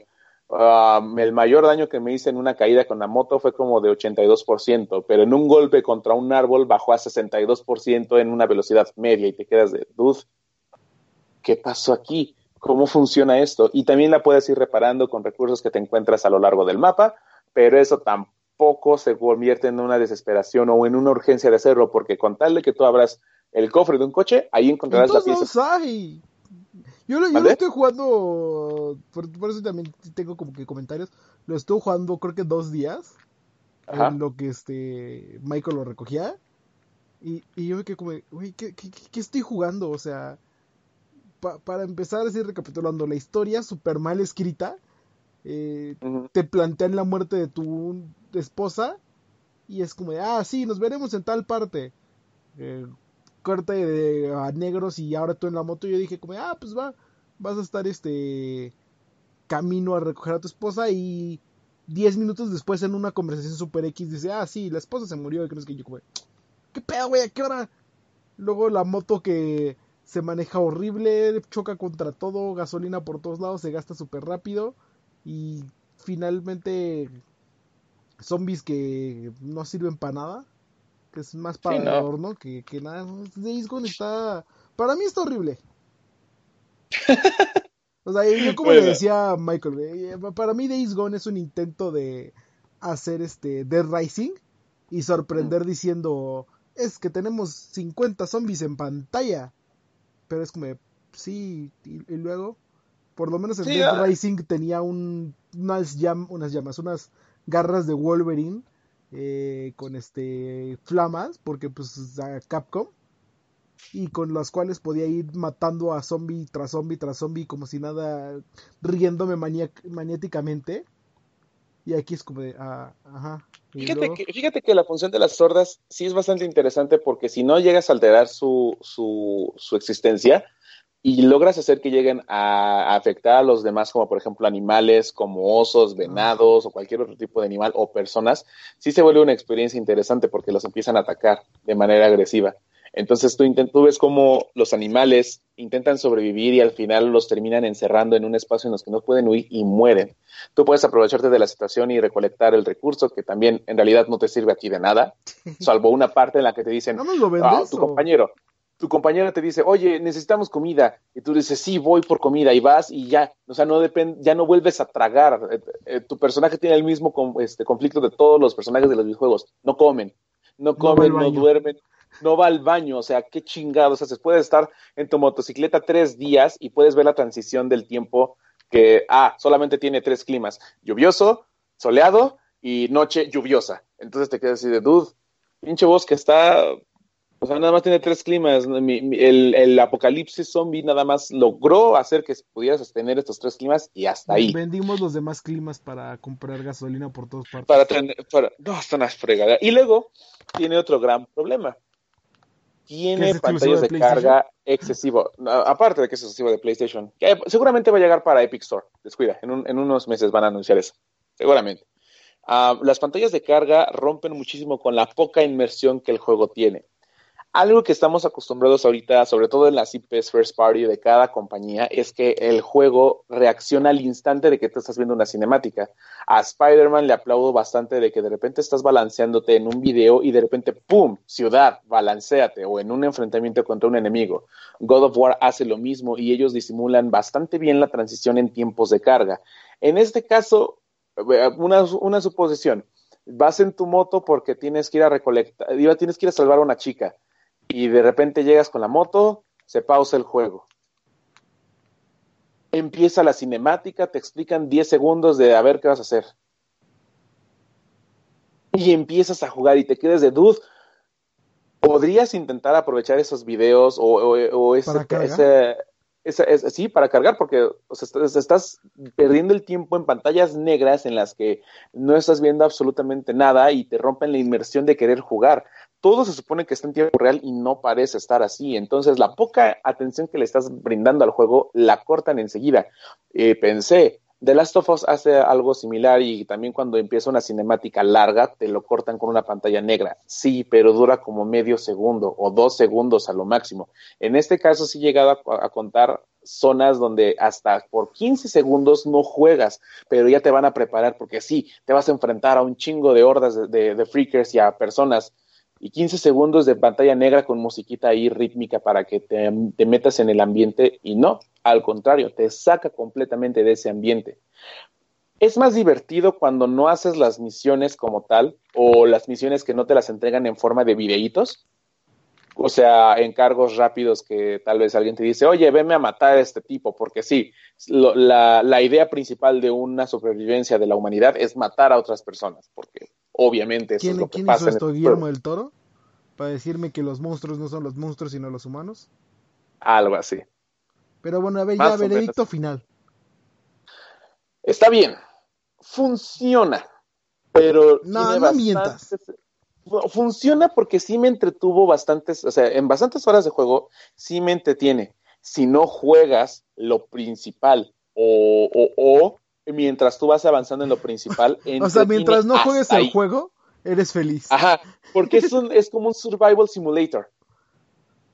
O sea, es, el survival simulator como Minecraft, pero sin la habilidad de craftear cosas maravillosas. Mientras tú explores el ambiente, que gráficamente también es muy bonito, a pesar de que poderme vender el juego. primero me dices como, es algo bonito, pero feo. Es algo, es que esa es, la gracia de este juego mi recomendación es que si pueden no comprarlo o si quieren comprar otro juego, cómprense otro juego. Ah, si este le encuentran en oferta, así como en 799 o 599, todavía es de pensarse. ¿Es disfrutable?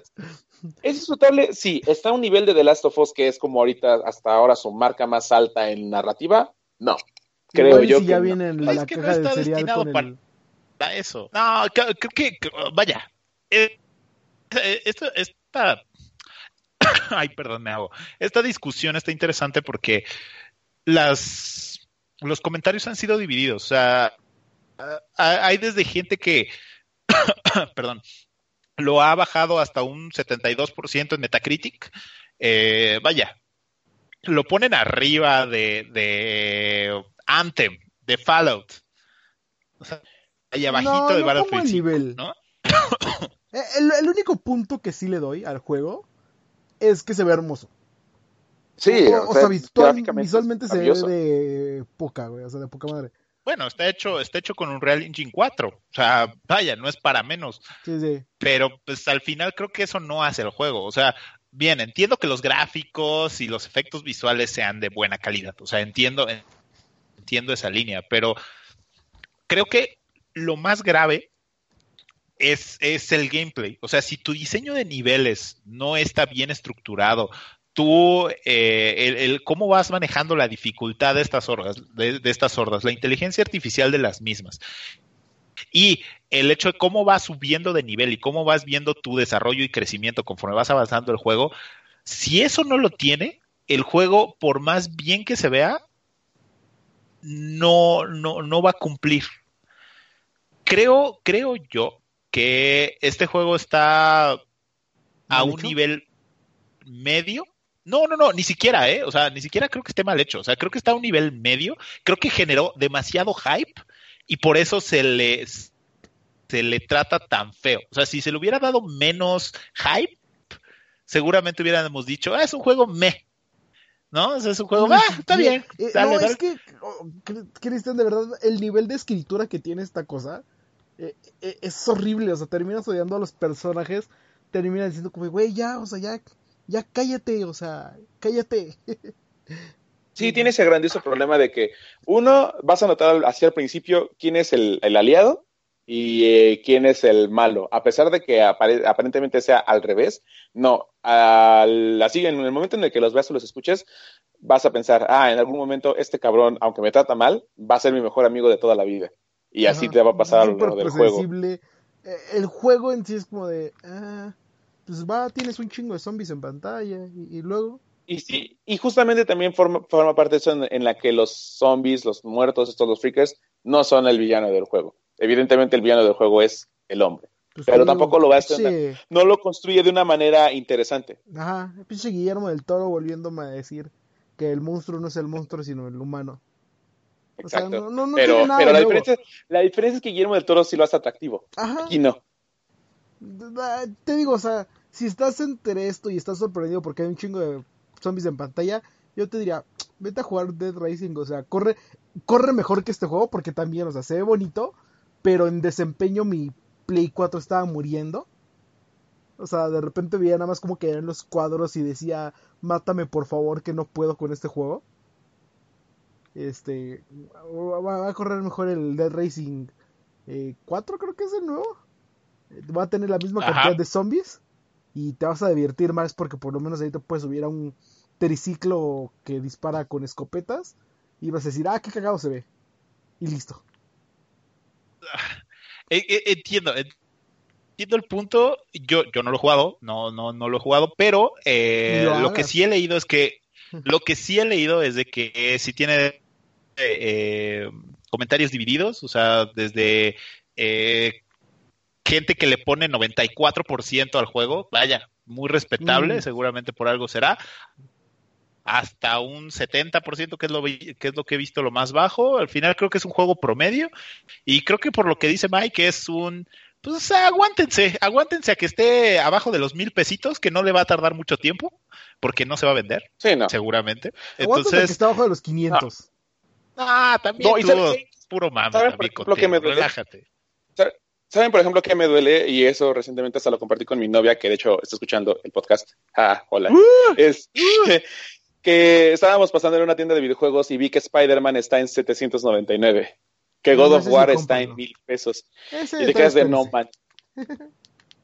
No, te quedas de no mames. O sea, Ah, al menos para mí, no, lejos de que haya sido como mi superhéroe favorito, Spider-Man sí es como el juego es una representación digna de que los juegos se deben hacer así. Divertidos. Spider-Man 4 sí, sí es un must. Digo, Spider-Man 4. Spider-Man de Play 4 es un must. Es bellísimo, sí, en todo sentido. Y luego está Days Gone, que te quedas así como de, pues sí, no es la promesa que esperaba. Definitivamente no es la respuesta como la que tuvo No Man's Sky, que lo tuvieron que ir mejorando conforme pasaron los años y esperar a que saliera en Xbox para que funcionara bien. No es, un No Man's Sky. ¿Qué le vas a mejorar? ¿Aquí qué le vas a mejorar? Dime. A este juego, pues la verdad sí me, gustaría que le quitaran. Las pantallas, de carga, con eso. Las pantallas de carga, si le quitas eso y que le hagas un correcto balanceo al, al obtener recursos, para que en verdad sientas la urgencia de que estás sobreviviendo, sería maravilloso. Sí, Porque, en, porque en verdad te está demandando y exigiendo que tengas cuidado de las cosas que tienes aquí, en realidad. Sí, no, no. Hay por todas partes, encuentras armas por todas partes, encuentras este, municiones, munición por todas partes, encuentras eh, eh, de estas como bolts o bueno, no sé cómo se llaman para transformar cosas por todas partes. ¿Sabes? El único momento en el que te faltan es cuando el juego te dice debes buscarlas. Salvo esa excepción, las tienes a, tu disposición. Me obligan a cruzar medio mapa a buscar un maldito venado para comer. Y, resulta que me, la paso cruzando con venados. Y al final, nada. Está bien. juego malo. Pues, pues ahí lo, tienen. Eh, este, Eddie dice que no. Eh, Mike dice que cuando esté abajo de los mil pesos. Bueno, yo digo que cuando esté abajo de los mil Definitivamente. Mike dice, compren Spider-Man, eh, porque es mi, mi, mi, man ah, crush. abajo de 700. Este, todavía 700 pago por el juego. Ya, ya, ya, ya, ya, ya, ya, ya, drama, ya, ya, puro drama. Pero bueno, eh, en resumen, lean la reseña para tener más, eh, más el contexto de todo lo que nos dijo Mike, que creo que fue bastante interesante el desglose que hizo, así que échenle un ojo a la reseña, seguramente va a estar buena y va a estar publicada pronto. Y bueno, pues ahí lo tienen, si son fans de los zombies, pues saber si conviene y si no, pues mejor darle una segunda vuelta a The Last of Us antes de que llegue el otro, ¿no? Ay, sí. Entonces, ya que acabamos con la reseña, nos acercamos al final del programa, pero antes tenemos el tema de la semana. Que, para seguir hablando de zombies. ya. Sí, para seguir hablando de zombies, pero ahora de zombies porque trabajas, porque ya no eres el aquel niño que jugaba los videojuegos y que era feliz porque algún día soñaba con poder hacerlos y llegas a la realidad y donde te dicen que si quieres ser desarrollador de videojuegos tienes que trabajar en promedio 70 y 100 horas a la semana. Pues ahí empieza nuestro tema de la semana, ya que en los últimos días, si no es que decir en el último mes, ha salido mucho ruido, se ha hecho mucho ruido las quejas de varios estudios de desarrollo eh, que han definido que las eh, condiciones de trabajo dentro de la industria de los videojuegos ha sido muy difícil que eh, esto lo empezó Fortnite, esto lo, empezaron los trabajadores de Fortnite. No, desde antes, ellos empezaron la queja. Ah, no, bueno, ahorita, o sea, sí, de ah, hecho ahorita voy a mencionar un, un caso mucho más viejo, pero el, el mame de hoy, o sea, el, el, el, hype que está generando de esto hoy lo, lo, lo sacaron los, los trabajadores de Epic Games con Fortnite, quienes denunciaron que, eh, eh, de hecho, en una entrevista anónima, que trabajaban aproximadamente 70 horas a la semana y que había entre 50 a 100 personas dentro de Epic Games que estaban eh, bajo ese horario, incluso eh, que existen personas que alcanzaban las 100 horas de trabajo al día. ¿Cuánto es por ley el máximo? ¿60 horas? No. Sí, 60 pues horas, ¿no? No sé. Son creo que 8 horas eh, diarias, ¿no? 48 pues eso, nos da 48 pero. 48, pero, 40 ah. horas a la semana es creo que el máximo. Vaya, teniendo horas extra, teniendo que puedes tener horas extra y demás, siempre y cuando tú las aceptes. Ah. pero miren, el, el, el, tema más allá del hecho de que si esto es por ley o esto es en contra de, de la ley federal del trabajo o demás, eh, lo que nos queremos enfocar un poco son en, en, cómo la industria va cambiando, cómo la perspectiva de la industria va cambiando eh, respecto a lo que nosotros creíamos o, o de acuerdo a lo que nosotros pensábamos.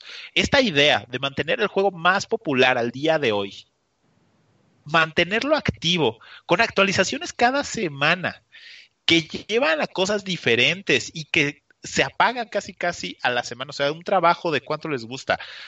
Tal vez un trabajo, evidentemente estamos hablando de que si trabajan 70 horas a la semana, pero un trabajo de tres meses que se apaga en una una semana, porque así lo demandan los jugadores, porque si no los mantienes así, se te van. Ese ritmo de trabajo es brutal, ese ritmo de trabajo es algo infame. O sea, no hay forma de que aguante un, una persona, un desarrollador, en general el trabajo de desarrollo, que es muy difícil, eh, que aguante este ritmo. O sea, está cañón. Y vaya, nosotros les mencionamos este caso porque fue como el que empezó a poner eh, eh, los foquitos rojos, ¿no? Este, este crunch, como le llamaron.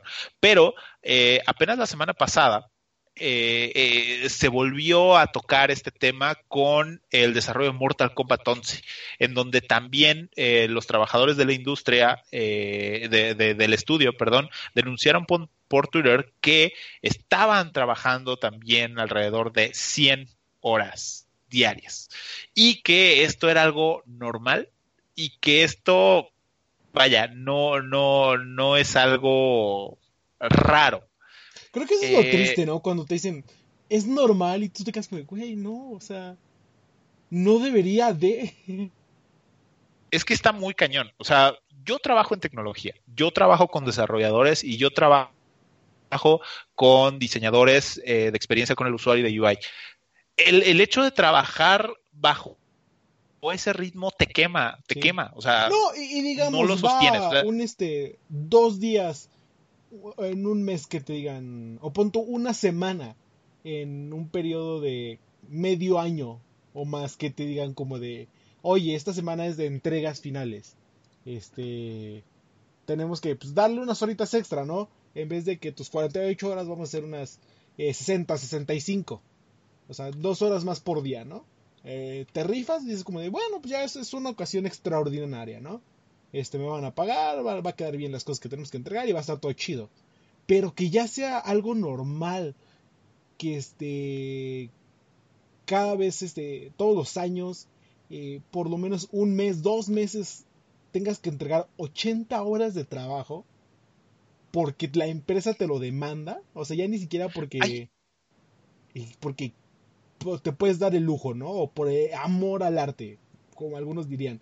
No, porque en estos casos ya la, empresa te lo demanda y es cuando le Sí, en el, caso, en, el, caso de Fortnite es, es completamente vaya, no es que esté bien y que esté diciendo que está bien, pero es razonable. O sea, por el ritmo de actualizaciones que llevan y por cómo lo manejan, es, es, se me hace muy lógico. O sea, no hay otra forma de que lo hagan.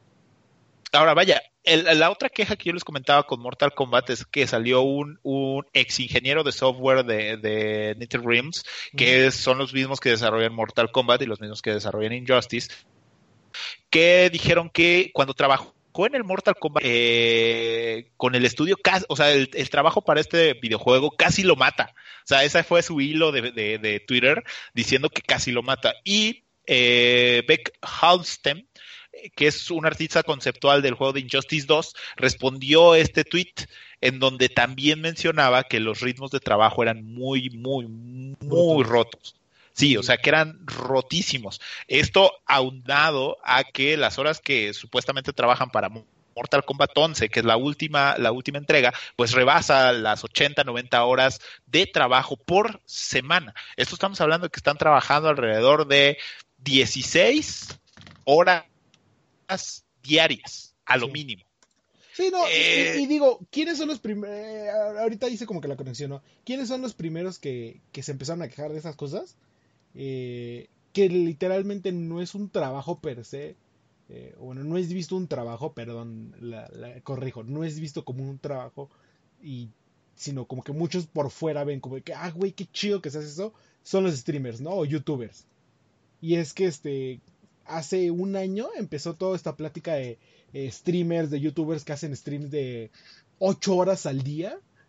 Y te quedas como, güey, ¿qué pedo? O sea, ¿cómo no te desgastas? Eh, pues está chido eso de que, bueno, o sea, para nosotros está chido que pensamos como, güey, o sea, el trabajo soñado, jugar videojuegos, que te paguen y aparte que tengas una comunidad que te apoye, ¿no? Pero ya cuando entras en la, en la mentalidad de esas personas, como, güey, ¿qué pedo? O sea, ¿cómo, no te desmoronas más rápido, ¿no? Qué resistencia de todos estos eh, para seguir ese paso y no desmoronarse. Es, algo muy interesante, eh, o sea, el análisis y el diagnóstico puede ser muy interesante porque estamos hablando de una industria muy nueva, que está evolucionando muy rápido, que está creciendo de una forma exponencial y que está rompiendo récords de todo. O sea, en cuestión industria, está rompiendo récords de todo. Entonces, el hecho de este crecimiento no es en vano. O sea, tú, tú generas un producto. Regularmente tú generas un producto de tecnología, haces un proceso, le das un diagnóstico y le das un tiempo de vida. Y aún así los tienes tienes trabajando a tus equipos en friega. Vemos ejemplos como, como Activision, como Ubisoft, que tienen tres, cuatro equipos de desarrollo que trabajan para sacar sus juegos cada año y, y, los están, y los están campechaneando. Pero, por ejemplo, los desarrolladores de Cuphead, o sea, una persona, dos personas trabajaron para el desarrollo de Cuphead. Y prácticamente yo he leído cosas de que no quieren volver a trabajar en videojuegos. Porque la industria es absorbente. Eh, yo recuerdo haber visto mi primer, mi primer eh, digamos, impacto con, cómo funciona la industria de los videojuegos, el desarrollo en particular, es con Bioshock. Yo soy muy fan de Bioshock, eh, de la franquicia de Bioshock.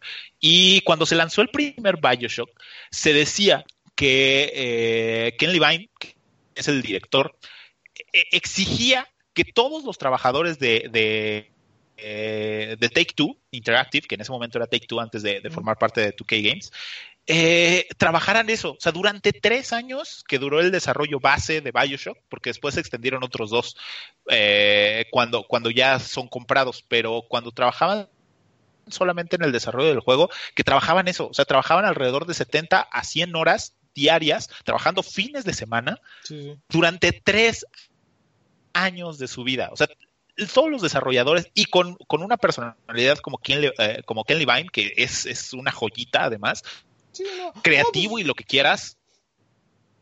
Ajá, Este, como lo platicábamos con hace rato con Borderlands, que los desarrolladores dicen como de, pues no te puedo pagar más de tanto, o sea, pon tú que en otra empresa te van a pagar más, aquí no te puedo pagar eso, pero te doy la oportunidad de que te demos regalías de lo que vendamos.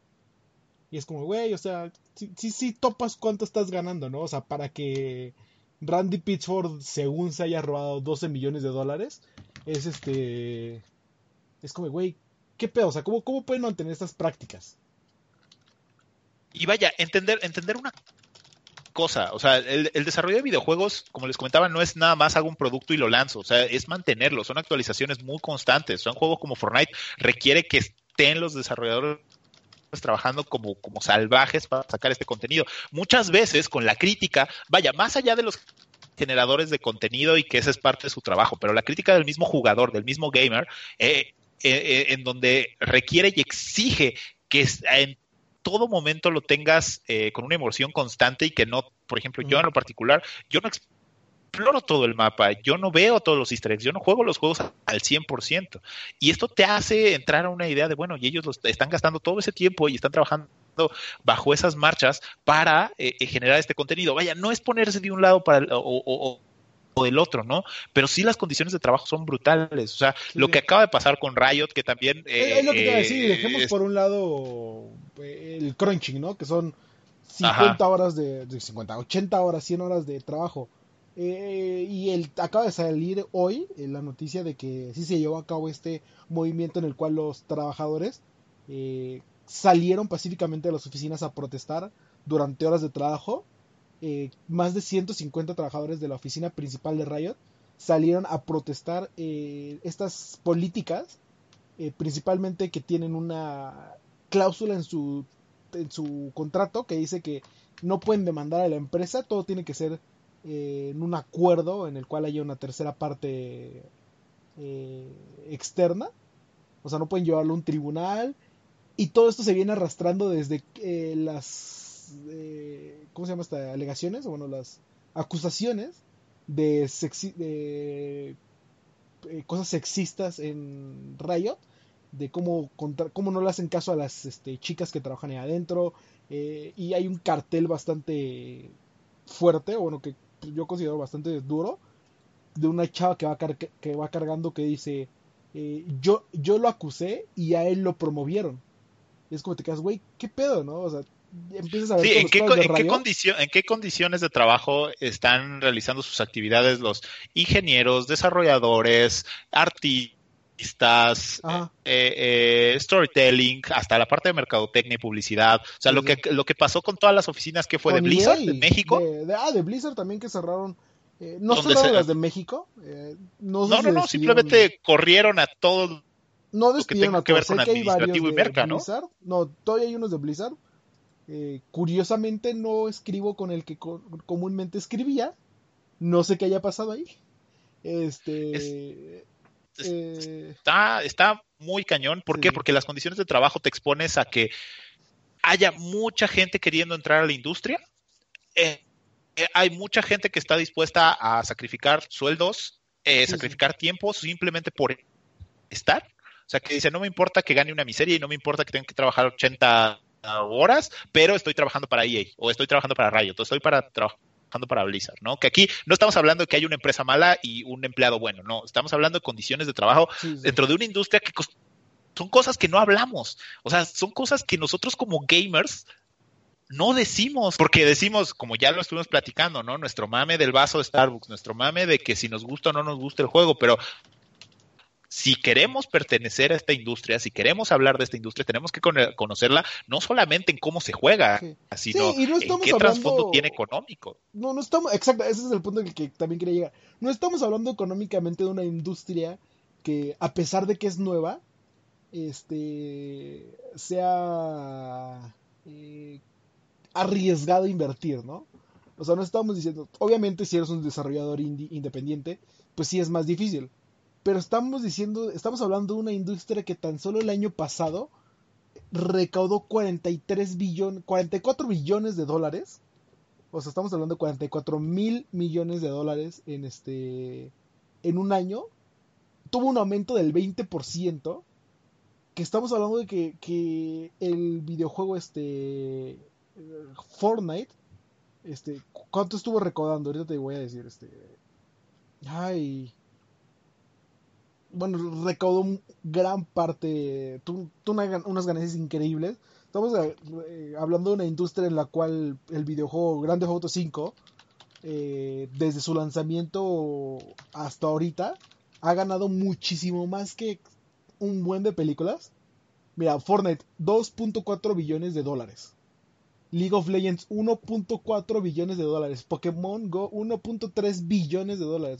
y estamos hablando de lo que se genera solamente en, videojuegos y en la venta. Sí, sí, no estamos hablando de eventos. No está, ni siquiera estamos hablando de todo lo que gira alrededor, o sea, todo lo que tiene que ver con eSports, a lo mejor, todo lo que tiene que ver con todo lo que se junta en la industria. Es brutal y además, vaya, e, entramos a un punto en donde está tan tan lastimado esta parte de trabajar como desarrollador o como en general en la industria de hacer videojuegos, que, que así como cierra un estudio es así de pues ya cerré y pues ya ni, o sea, no hay forma de que tú como empleado reclames nada. Hace, hace el año pasado estuvimos viendo lo que pasó con Telltale Games y con el cierre parcial de todo Telltale Games, ¿no? que alrededor del 90% de su plantilla.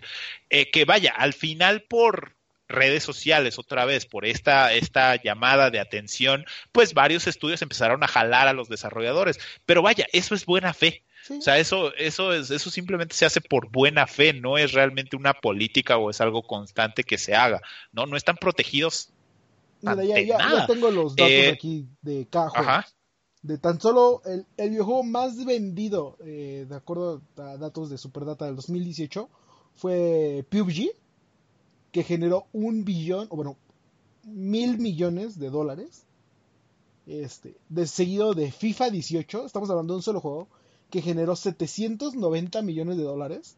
Seguido de Grande Auto, que generó 628. Call of Duty Black Ops 3 con 612. Red Dead Redemption 2 con 516. Call of Duty World War 2 con 506 millones. FIFA 19 con otros 480. Monster Hunter con 460, Tom Clancy Rainbow Six Siege con 440 y Overwatch con 429. Para ser rápido las cuentas, estamos hablando de que Electronic Arts con dos juegos se llevó 1.200, 1.300 millones de dólares. Este, Rockstar se llevó 1.100 millones de dólares. Activision se llevó este, Ay, y, 1.500. Y, fíjate, lo que, lo, que dice Eduardo en el chat, o sea, dice, y sobre todo porque esos, muchos de esos juegos son gratuitos. O sea, son free to play. No, no, no. estos que te estoy diciendo son venta de juegos premium. O sea, que sí tienen un costo. Ah. Eh, ya, ya hablando ah, de juegos, este, por ejemplo, gratuitos. Fortnite son 2.5 mil millones de dólares. Eh, League of Legends 1.4 mil millones. O sea, con ganancias de 1.4, bueno, de un millón, eh, un, mil millones, bueno, de mil millones y medio de, de, dólares. y que los empleados se estén quejando de que no puedes hacerles caso en cuanto a o sea, cuesta trabajo simplemente dimensionar la cantidad de dinero. O sea, si no, si no estás como, como un poco eh, contextualizado en la industria y cómo se mueve en general la industria tecnológica o de videojuegos, no dimensionas la cantidad de dinero que es eso. Y imagínense, o sea, dimensionen esa cantidad de dinero, pónganla en su mente y luego chequense eh, eh, este comentario de, de que, que dice Jessica Kraus, que es una de las desarrolladoras de Telltale Games cuando salió, dice, puedo, puedo sonar un poco molesta, pero como desarrolladora de videojuegos, solo quiero un trabajo. Odio despertarme en la mitad de la noche sintiéndome mal del estómago porque no sé cuándo voy a trabajar de nuevo o volver a tener seguro médico. Aborrezco estar en este limbo. O sea, pongan esa cantidad de dinero de un lado y pongan este comentario del otro. Para que se den cuenta de eh, Fortnite, que son las acusaciones de crunching que hay, que dijimos 2.5 mil millones de dólares. Que ustedes dicen como, ay, eso eh, pues va, se escucha grande, pero no es tanto, ¿no? Ahorita mismo estamos diciendo que la mayor, la película con mayores ventas en el mundo, bueno, que está encaminada a ser la de mayores ventas para derrotar a Avatar, es Avengers Endgame. Y es la misma película que lleva 2 mil millones de dólares. O sea, un juego recaudó lo mismo que Avengers que lleva Avengers Endgame. Un y es como, Es como la noticia, así de, ah, es que tantísimo dinero, ¿no? O sea, sí, y no estamos hablando de que Fortnite diga eso. Y no vemos a, los a editores de Avengers, a los artistas de Avengers, a los productores quejándose porque no les pagaron bien. Digo, a lo mejor son cosas que, que no sabemos, algún contrato de confidencialidad, pero es cierto, o sea, si no, algo ya hubiera salido. Eh, no digo que no sea, no digo que no haya, o sea, dimensionemos ah. y, seamos realistas, no decimos que no haya, pero, pero no está causando tanto ruido como esto. Vaya, es, es, es un tema bastante difícil, es un tema bastante difícil porque no es un estudio, no es una persona. O sea, son muchos desarrolladores que, en la protesta de Riot. En una empresa. Eh, vaya, la nota que yo, yo, yo les leí acerca de, que les platiqué acerca de Mortal Kombat, o sea, realmente el estudio no sabía, o sea, la nota es el estudio NetherRealms y investiga las quejas sobre condiciones de trabajo, o sea, chequense esa, investiga las quejas Estamos hablando que esto viene desde el Mortal Kombat 9. Déjenme ver. Mortal Kombat 9. Lo estoy googleando. Nada más para saber exactamente la fecha Mortal Kombat 9 de salida. 2014. 2011. 2011. 2011. Las quejas están desde 2011 y apenas el estudio NetherRealms está investigando a ver si es o no es o qué está pasando. Usted, ustedes vean lo difícil que es esto. Y ya para ir cerrando, este, para no alargarnos así mucho, eh, eh, aquí viene la pregunta de que este... Eh, bueno, aquí rápidamente Eduardo Torres dice, aunque aún haya mucha gente que no lo acepte, tiene el potencial para ser la industria que más mueve dinero. No, y de hecho hay un comentario que me acuerdo bastante que es curioso. Sale más caro desarrollar un videojuego que mandar un cohete al espacio.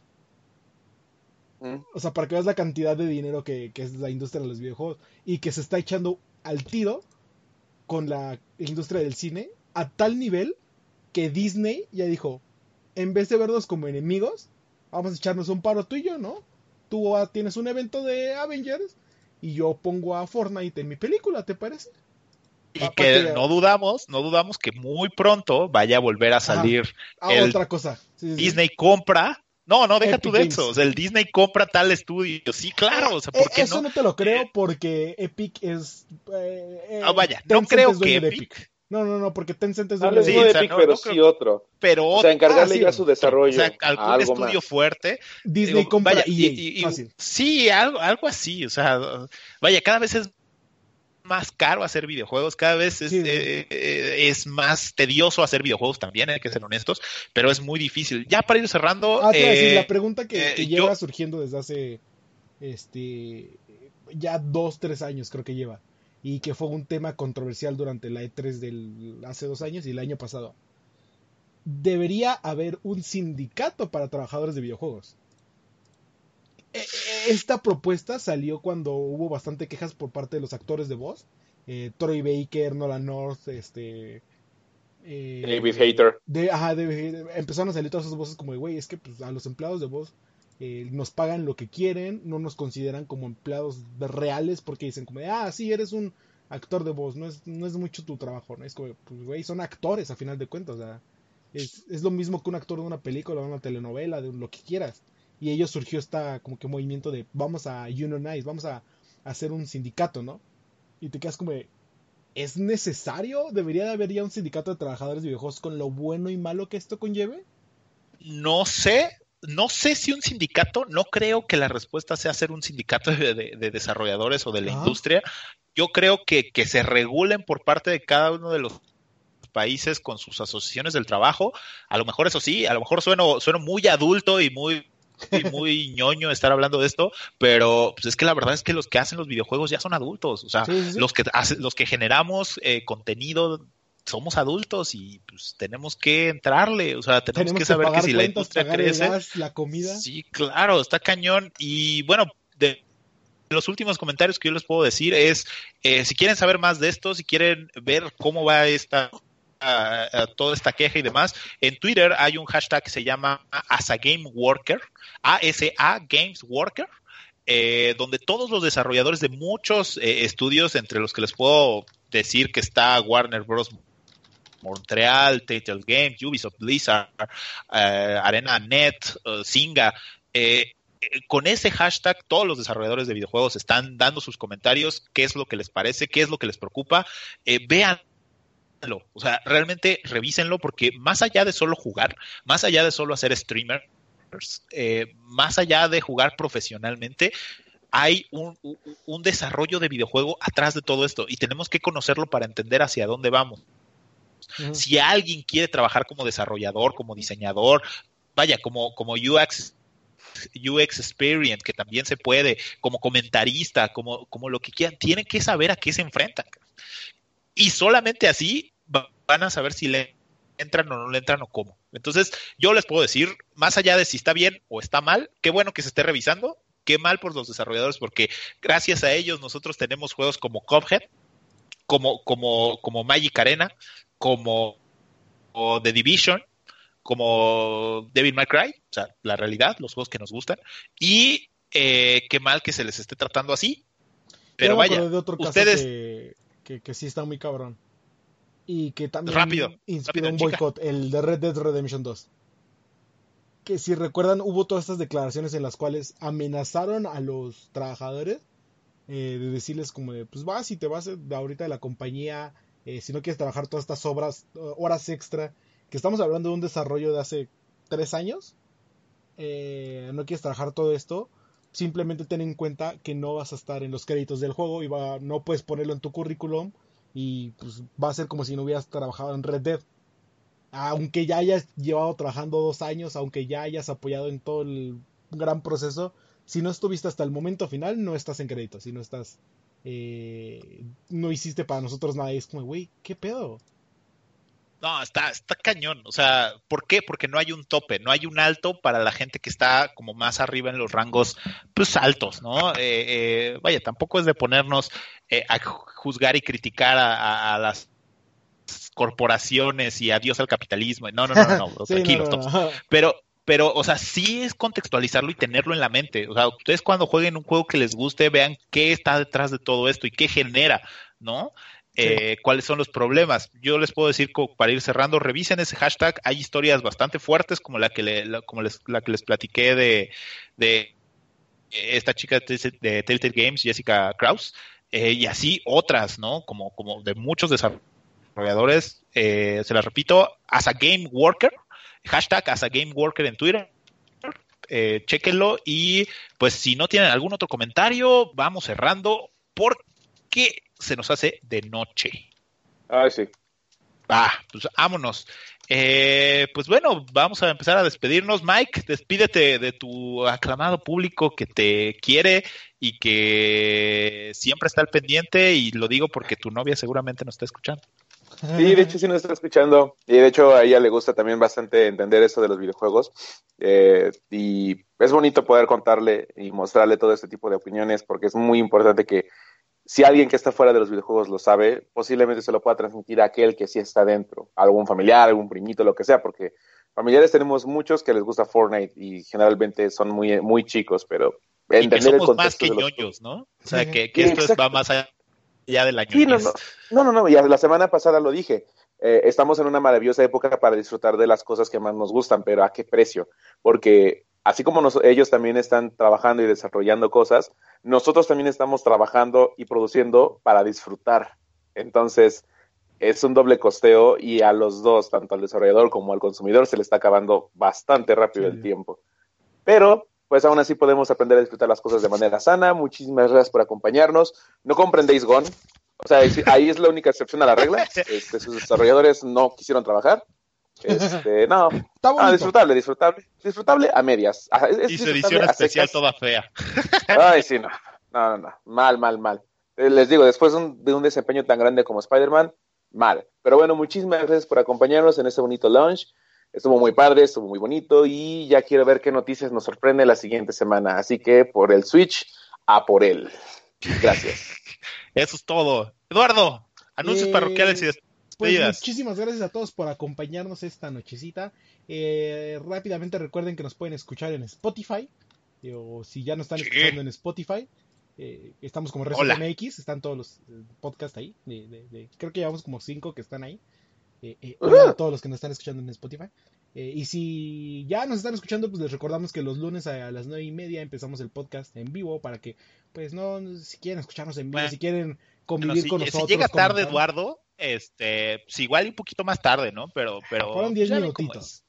Pero este, sí, para que puedan interactuar con nosotros, mandarnos mensajitos, responderles y todo en vivo como lo hemos estado haciendo gracias a la bonita plataforma de, de este novedosa de Facebook. De Facebook, que para todos, para nosotros y especialmente para Choco es un mundo nuevo.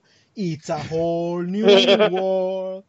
Pero sí, este, no, sí, principalmente, eh, como les venimos comentando, este, fuera de que los videojuegos sean, sean una pasión tan bonita, eh, que sea, que, que disfrutemos tanto y que a veces seamos duros con desarrolladores, también pónganse a pensar que toda la gente que hay detrás y, y que se quite esa mentalidad de por amor al arte, así como, bueno, pues ya me voy a chingar, este, 80, un mes de semanas de 80 horas, porque pues es amor al arte, ¿no? No, o sea, ah si son todavía, todavía tenemos el mal hábito de comer, entonces... Todavía, tenemos que comer tres veces a la semana, bañarnos, pagar eh, la luz y todo esto.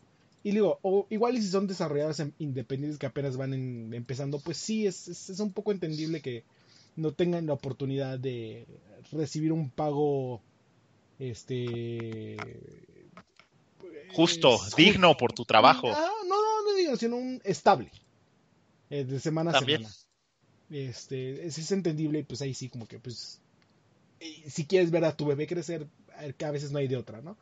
Eh, pero sí, si quieren ver este aspecto de, ah, es que yo quiero trabajar para Riot, o que yo quiero trabajar para este, tales empresas, pues sí vean también del aspecto de que no está tan chido estas condiciones eh, y que pues como esos chicos de Riot que ahorita están haciendo estas protestas pacíficas, también como que exijan lo que, pues ahora sí, condiciones eh, laborables o condiciones dignas de trabajo. Sí, o sea, vaya, y, y regresamos al punto, es mucho más allá de solo jugar. O sea, hay, muchas cosas que estudiar y muchas cosas que aprender más allá de solamente jugar. Entonces, Eh, hay que leer, hay que leer un montón. Pero bueno, eh, muchas gracias a la gente que estuvo con nosotros en vivo eh, en Facebook Live, ahí a, Sullivan, que, yo lo hice caballero. yo lo hice caballero el día de hoy, así que Sullivan, muchas gracias. Eduardo Torres, también gracias por haber estado. Eduardo Ortiz, también.